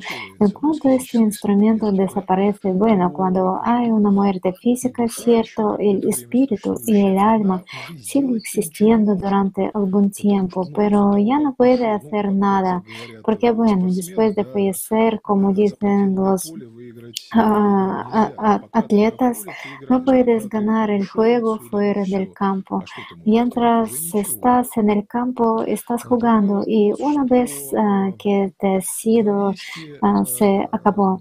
¿Y qué puedes hacer? Ya nada. Otra cuestión es que el Avesta, bueno, al, menos el Avesta existente y la práctica zoroastriana moderna no establecen claramente cuántas veces vienen una persona a la tierra una o muchas veces, no importa, porque no se menciona, porque no importa para el zoroastrismo, ya que estoy aquí y tengo que realizar esta tarea. ¿Qué pasará después? ¿Qué pasó en el pasado? ¿Realmente importa? Ah, y ya has recibido todas las ah, recompensas por tus ah, méritos pasados. ¿Qué ocurrirá en el futuro? Eso depende de ti.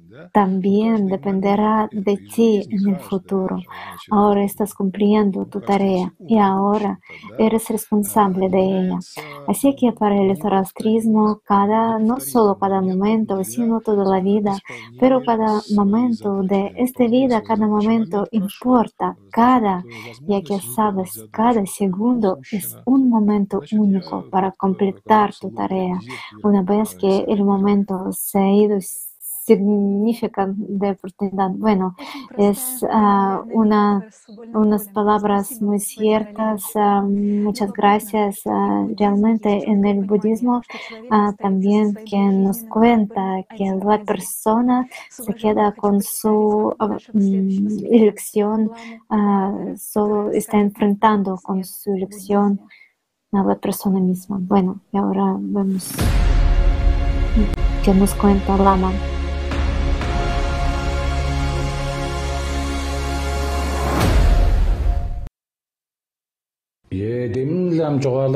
Да, как я уже упоминал, смотри, когда ты встречаешься со смертью, ты действительно остаешься совершенно один. С тобой остается твоя карма. Твои мать, отец, любимые родственники, друзья, имущество, все эти современные технологии, лекарства – не могут тебе помочь. Ты остаешься со своей кармой. Да, так учат с древних времен. В учении так говорится, что когда приходит время смерти, ты остаешься один со своей кармой. Какую карму ты творил, такую и будешь использовать. Есть такое учение. Да, поэтому в этой жизни, что ты живешь, говорить о смерти, готовиться ко встрече со смертью. Все это имеет очень глубокий смысл. И это работа мудрых людей.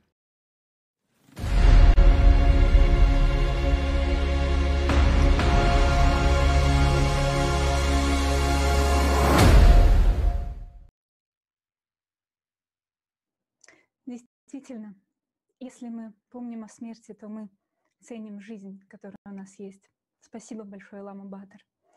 И следующий наш спикер, Сантьяго Фероза, поделится пониманием выбора между адом и раем в исламе. Сантьяго, вам слово.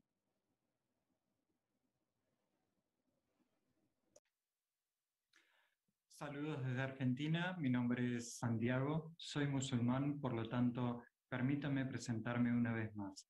Mi nombre musulmán es Tariq Ali. Estoy muy contento de estar con todos ustedes en esta conferencia. De hecho, como ya se ha dicho, el tema del destino post-mortem es fundamental en todas las religiones. Es muy importante que uno de los objetivos de nuestra conferencia es dar a entender al ser humano que él mismo debe esforzarse por Dios. Y si la persona no quiere ir a Dios, entonces necesita saber qué le espera. La persona misma es responsable del resultado de su vida, por sus pensamientos, por sus acciones y actos. Alá ha dado al ser humano la libertad de elección, por lo tanto, lo que sacamos de esta vida depende de nosotros mismos. ¿Acaso no os concedimos una vida larga en la que pudiera recapacitar quien lo hiciere? ¿Y acaso no os llegaron advertidores el Corán, Sura 35, Al-Fatir, el originador? El Islam dice que el resultado de la vida justa es la vida eterna en el paraíso junto con Alá. El que ha demostrado ser indigno del paraíso cae en el infierno. Es decir, solo hay dos opciones para el destino post-mortem, el cielo o el infierno. Y hay una gran cantidad de confirmaciones en el Corán y en los hadices.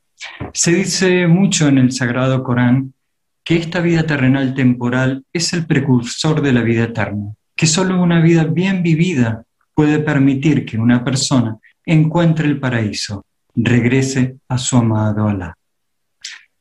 Alá dijo, esta vida de acá no es sino distracción y juego, pero la morada postrera esa sí que es la vida, si supieran. Santo Corán, Sura 29, Ayat 64.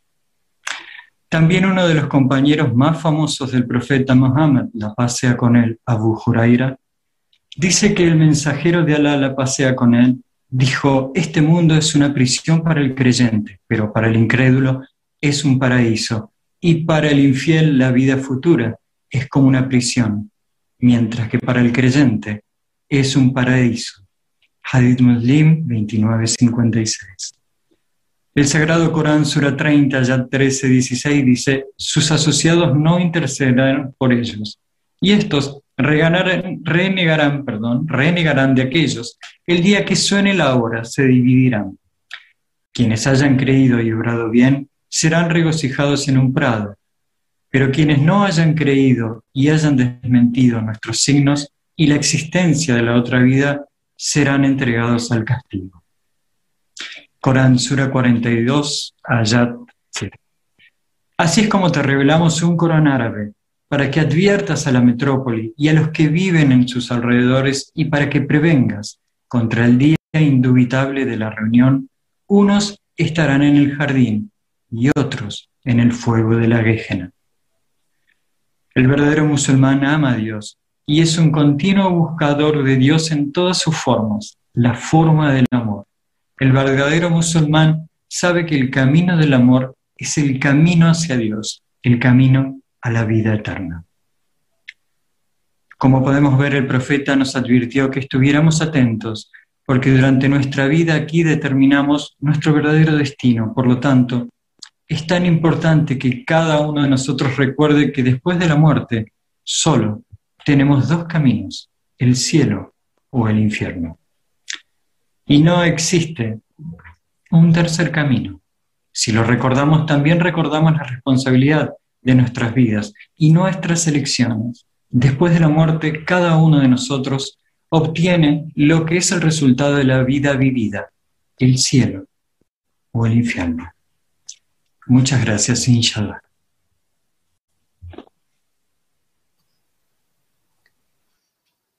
Muchas gracias, Santiago. Resulta que todos nosotros tenemos una sola oportunidad y nadie puede orar por nosotros y perdonar así eh, nosotros. Solo nosotros podemos hacerlo por nosotros mismos. Lo mismo dijo Buda. Y paso palabra eh, otra vez a Lisa.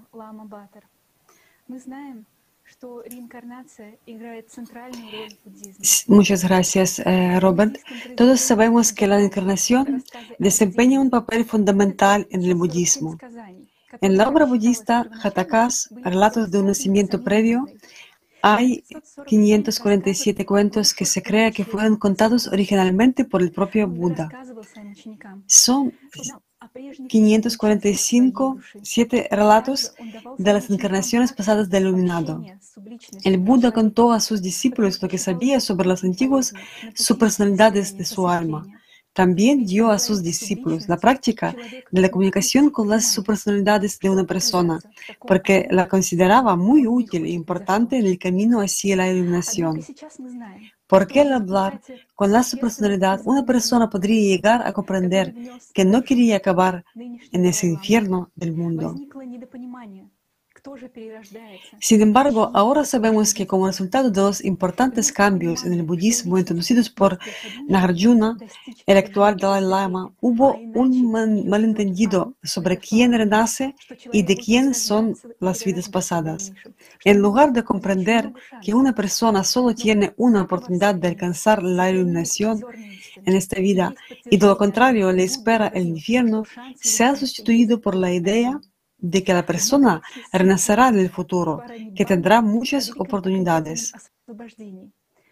Pero como en todas las religiones se conservan granos de verdad y, se eh, y también se confirma que Buda mismo dijo que solo hay una oportunidad para cada persona.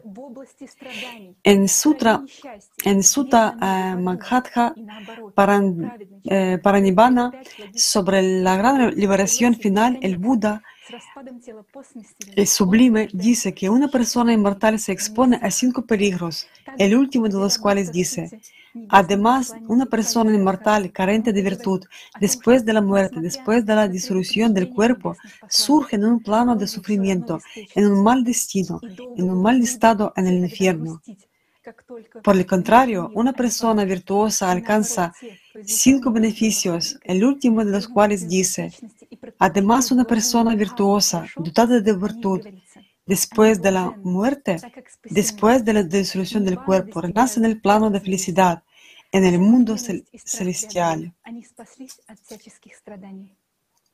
También en Devadutta Sutta, los divinos mensajeros del canon Pali, el Buda, dice que por más que hayan sido advertidos por los divinos mensajeros, muchos tontos siguen siendo negligentes y la gente sufre mucho dolor una vez que baja los mundos inferiores. Y vamos a ver eh, una parábola sobre Buda y un joven con dos vajillas.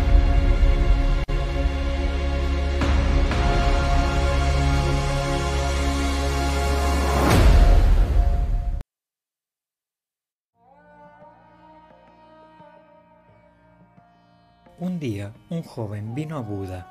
El joven estaba muy triste y no podía dejar de llorar. ¿Qué te pasa? El Buda le preguntó. ¿Cuál es el motivo de tu tristeza? Señor, respondió el joven, ayer ocurrió una desgracia. Mi padre murió.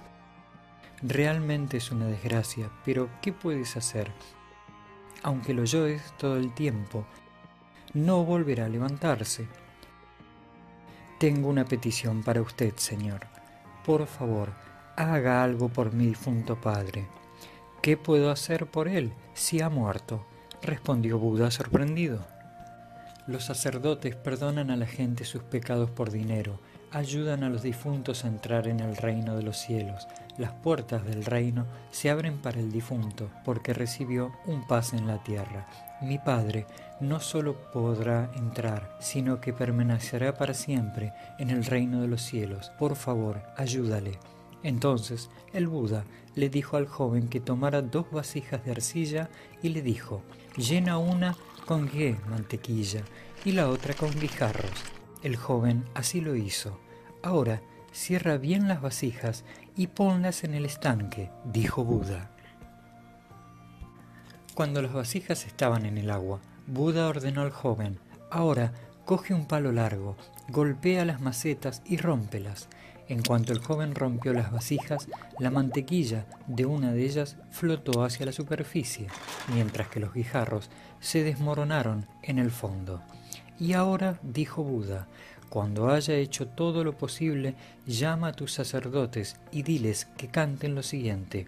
Oh piedras, levantaos, Oh mantequilla, baja, y entonces veremos qué será.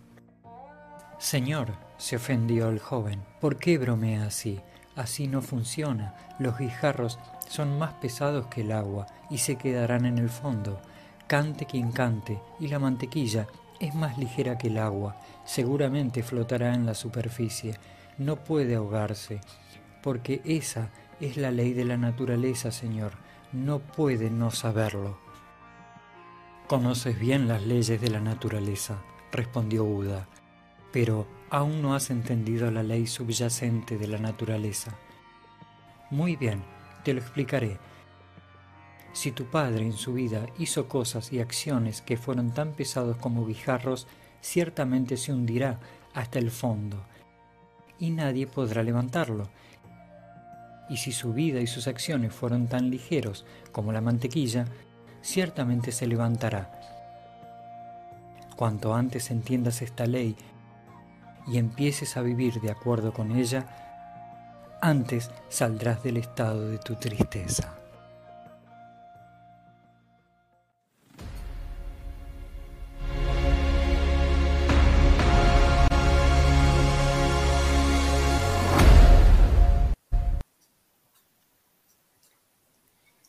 Una parábola maravillosa que ilustra claramente que por más que reces por tus familiares, por más dinero que des a sacerdotes, esto no será un pasaje al mundo espiritual. Como la mantequilla sube a la superficie del estanco, asimismo los muertos no pueden convertirse en los vivos. Muchas gracias, Lisa. ¿Dónde está entonces el infierno? Hoy en día hay todo tipo de historias que cuentan sobre ello. Algunos dicen que el infierno está en el sol o incluso más profundo en la fosa de em, las Marianas. Y la verdad es que el hombre lleva el infierno y el cielo en su interior. Cualquier información para que pueda existir, vivir, necesita una fuente de alimentación. Ese alimento es la energía del alma. Por eso las subpersonalidades están alrededor del alma. Tanto en el Corán como en otras escrituras sagradas, no es difícil encontrar una descripción del estado de la subpersonalidad. Svetlana, ¿podría contarnos con más detalles sobre ello?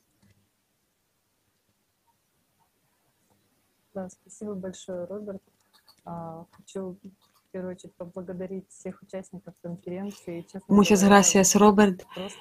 Quería agradecer otra vez a todos los ponentes de la conferencia. Realmente es muy interesante, información muy relevante y cuanto más eh, sepamos, eh, mejor para nosotros, todos, para todos nosotros. La cuestión mm, del infierno y del cielo nos resulta familiar desde el punto de vista religioso y filosófico. Y como algunas personas perciben esta literatura más bien como mitológica, alegórica, simplemente hablando en un cuento de hadas sin conocimiento de información real, entonces no todo el mundo toma en serio la información sobre el más allá en estas eh, fuentes.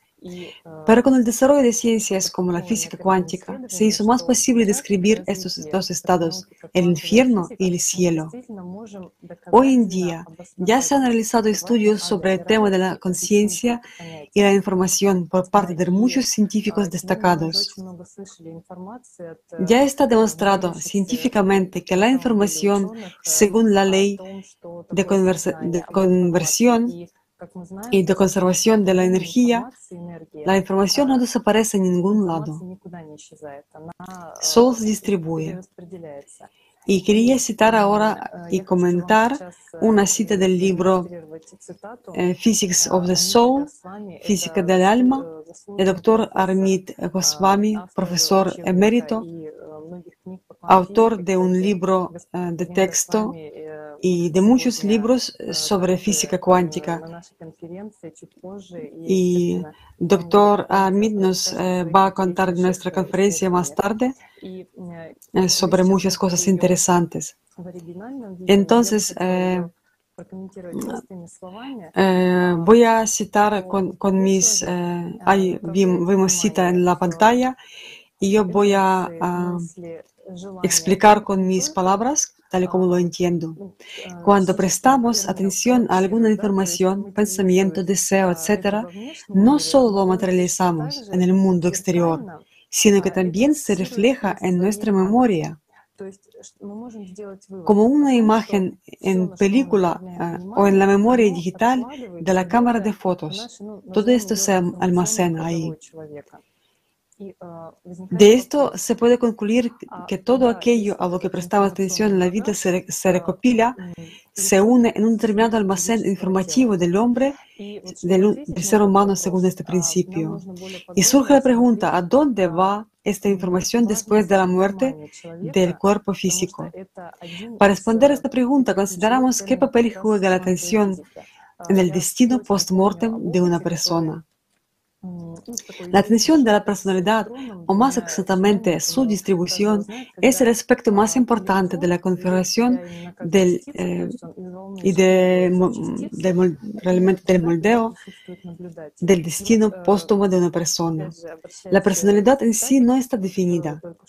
Es como un electrón en el conocido experimento de las dos rendijas está como eh, eh, entre dos eh, estados, está al borde de la elección. Y la personalidad que mm, realmente cuando hace una medición y observación por, como tal, exactamente en esta dirección se hace elección y la personalidad realmente se convierte en lo que en el objeto a lo que da la atención, a lo que dirige su, eh, atención, sea una materia o sea una sustancia espiritual. O sea, se está realizando a lo que se dirige la atención del ser humano.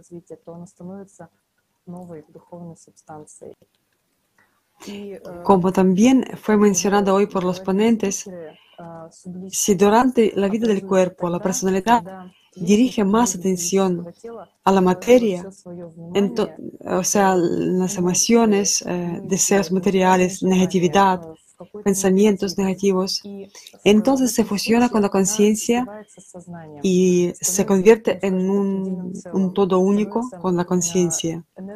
Y así se forma una estructura energético-informativa. Esta estructura contiene la información acumulada por una persona a lo largo de su vida. Esto sí responde a la pregunta ¿a dónde va esta información? Hay, em, hay un hecho eh, ya bastante confirmado que cualquier eh, estructura material necesita una alimentación. Lo sabemos y lo vemos en nuestra vida cotidiana, en Internet que cualquier objeto necesita energía. Entonces, eh, a esta estructura de información y energía se puede eh, denominar eh, la subpersonalidad.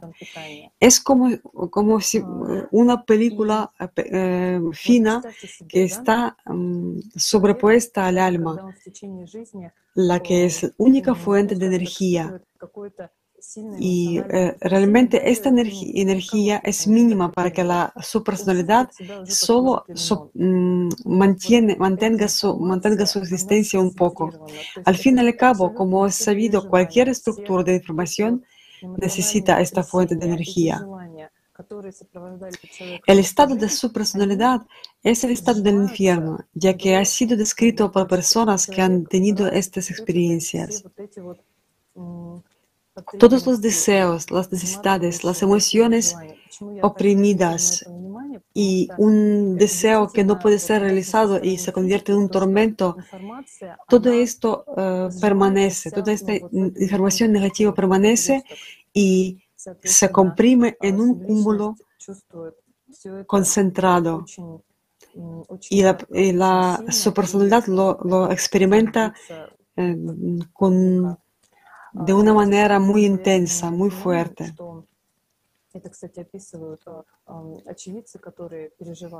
Hay, eh, hay eh, experimentos cuando era descrito por testigos oculares que experimentaron la muerte clínica estaban eh, describiendo esta sensación que la subpersonalidad realmente siente la energía que va viendo el alma. Y este, es- esta sensación, eh, esta mm, energía que digamos, eh, digamos así, se percibe como un calor muy fuerte y presión intensos. Claro, es eh, muy relativamente decir sobre calor y presión porque la subpersonalidad no tiene cuerpo, pero su- solo subjetivamente se puede percibir como el calor y enorme presión. Esto se puede comparar con dolores fantasma. cuando una persona pierde eh, alguna extremidad y siente algo que no corresponde a ningún órgano físico. En, eh, y al contrario, si una persona dirige su atención a su propio desarrollo espiritual, al estado de armonía, al estado de amor que proviene del alma, es decir, no la materia, sino los sentimientos más profundos, entonces la personalidad experimenta la transformación espiritual y tiene lugar la fusión de la personalidad con el alma. Esto es lo que llamamos el estado del paraíso. Y eh, el, mismo término eh, estado en, en ruso significa componerse o estar compuesto de. Entonces, estado es lo que realmente, eh, de lo que realmente estamos eh, compuestos, lo que contenemos. Esto eh, subraya una vez más que el estado eh, en el que te encuentras es lo que, en lo que te vas a convertir a continuación. El paraíso es una acumulación realmente de sentimientos de gratitud interior, de amor verdadero, de pureza, de unidad con el mundo espiritual. También quería ah, añadir que eh, sobre información, como su personalidad conserva toda la información y tiene la fuente de energía, pero en el caso de cuando la personalidad se fusiona con el alma, entonces esta es su personalidad que eh, la acompaña realmente se aniquila porque em, desaparece la fuente de energía. O sea, aparece un nuevo ser eh, espiritual y entonces ya no hay fuente de energía que, que puede alimentar a su personalidad. Entonces, en este caso, su personalidad se aniquila. Es, es verdad, amigos, que eh, un ser humano lleva en sí mismo todo, tanto el paraíso como el infierno. Y aquí, eh, en nuestro destino, no tenemos intermediarios, no tenemos ayudantes.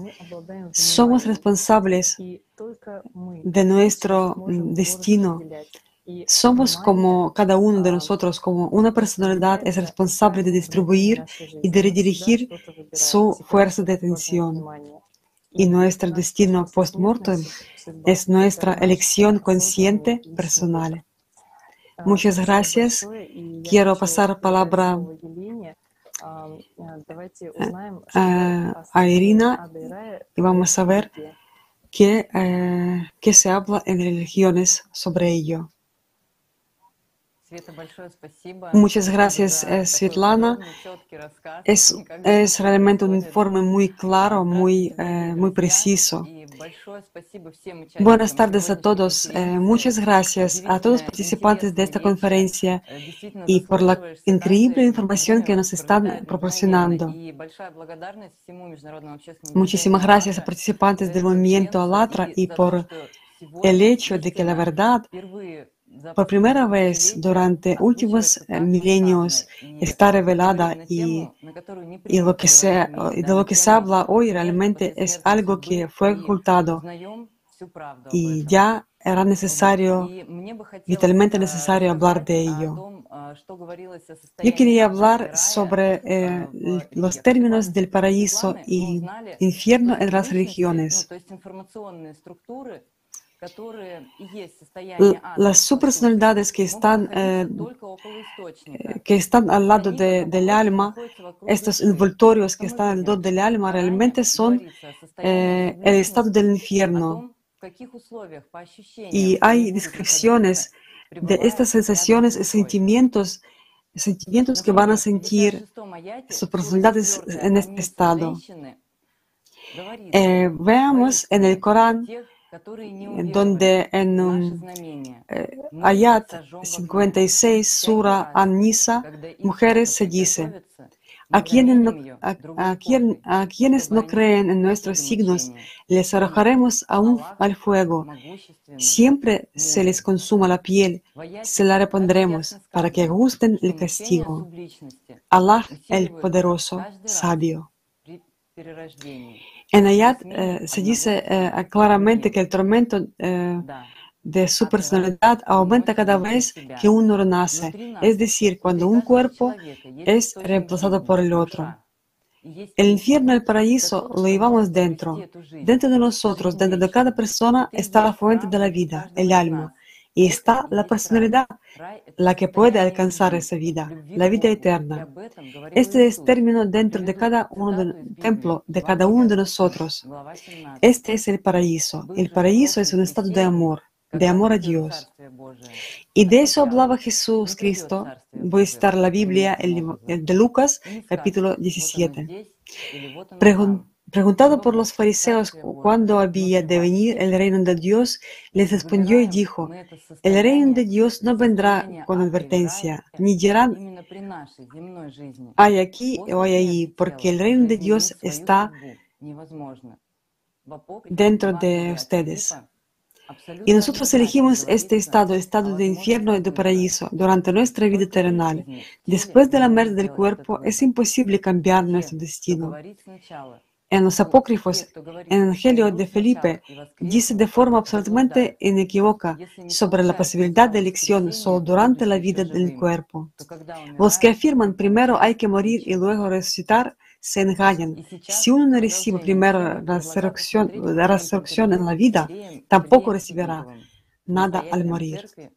Y ahora escuchamos al Padre Sergio sobre qué, eh, cómo escriben también estado del alma y estado del corazón.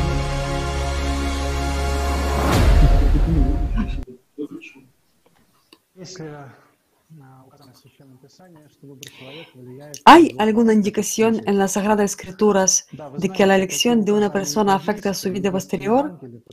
Sí, hay tales indicaciones. Está en el Evangelio, porque ahí están las siguientes palabras interesantes. Como te encuentro, así te juzgaré. Es decir, el punto aquí es que el estado en el que una persona parte de esta vida en realidad continúa en la otra vida como podemos suponer.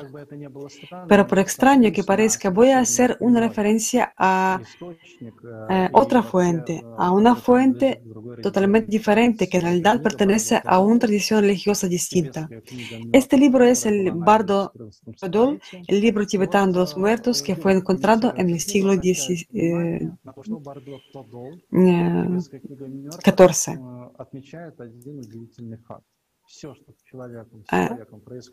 aquí realmente se, se dice que todo lo que, lo que está pasando, lo que está ocurriendo a una persona en eh, la vida, en más allá, después de la muerte, es una proyección de su yo psíquico, es decir, una proyección de su conciencia.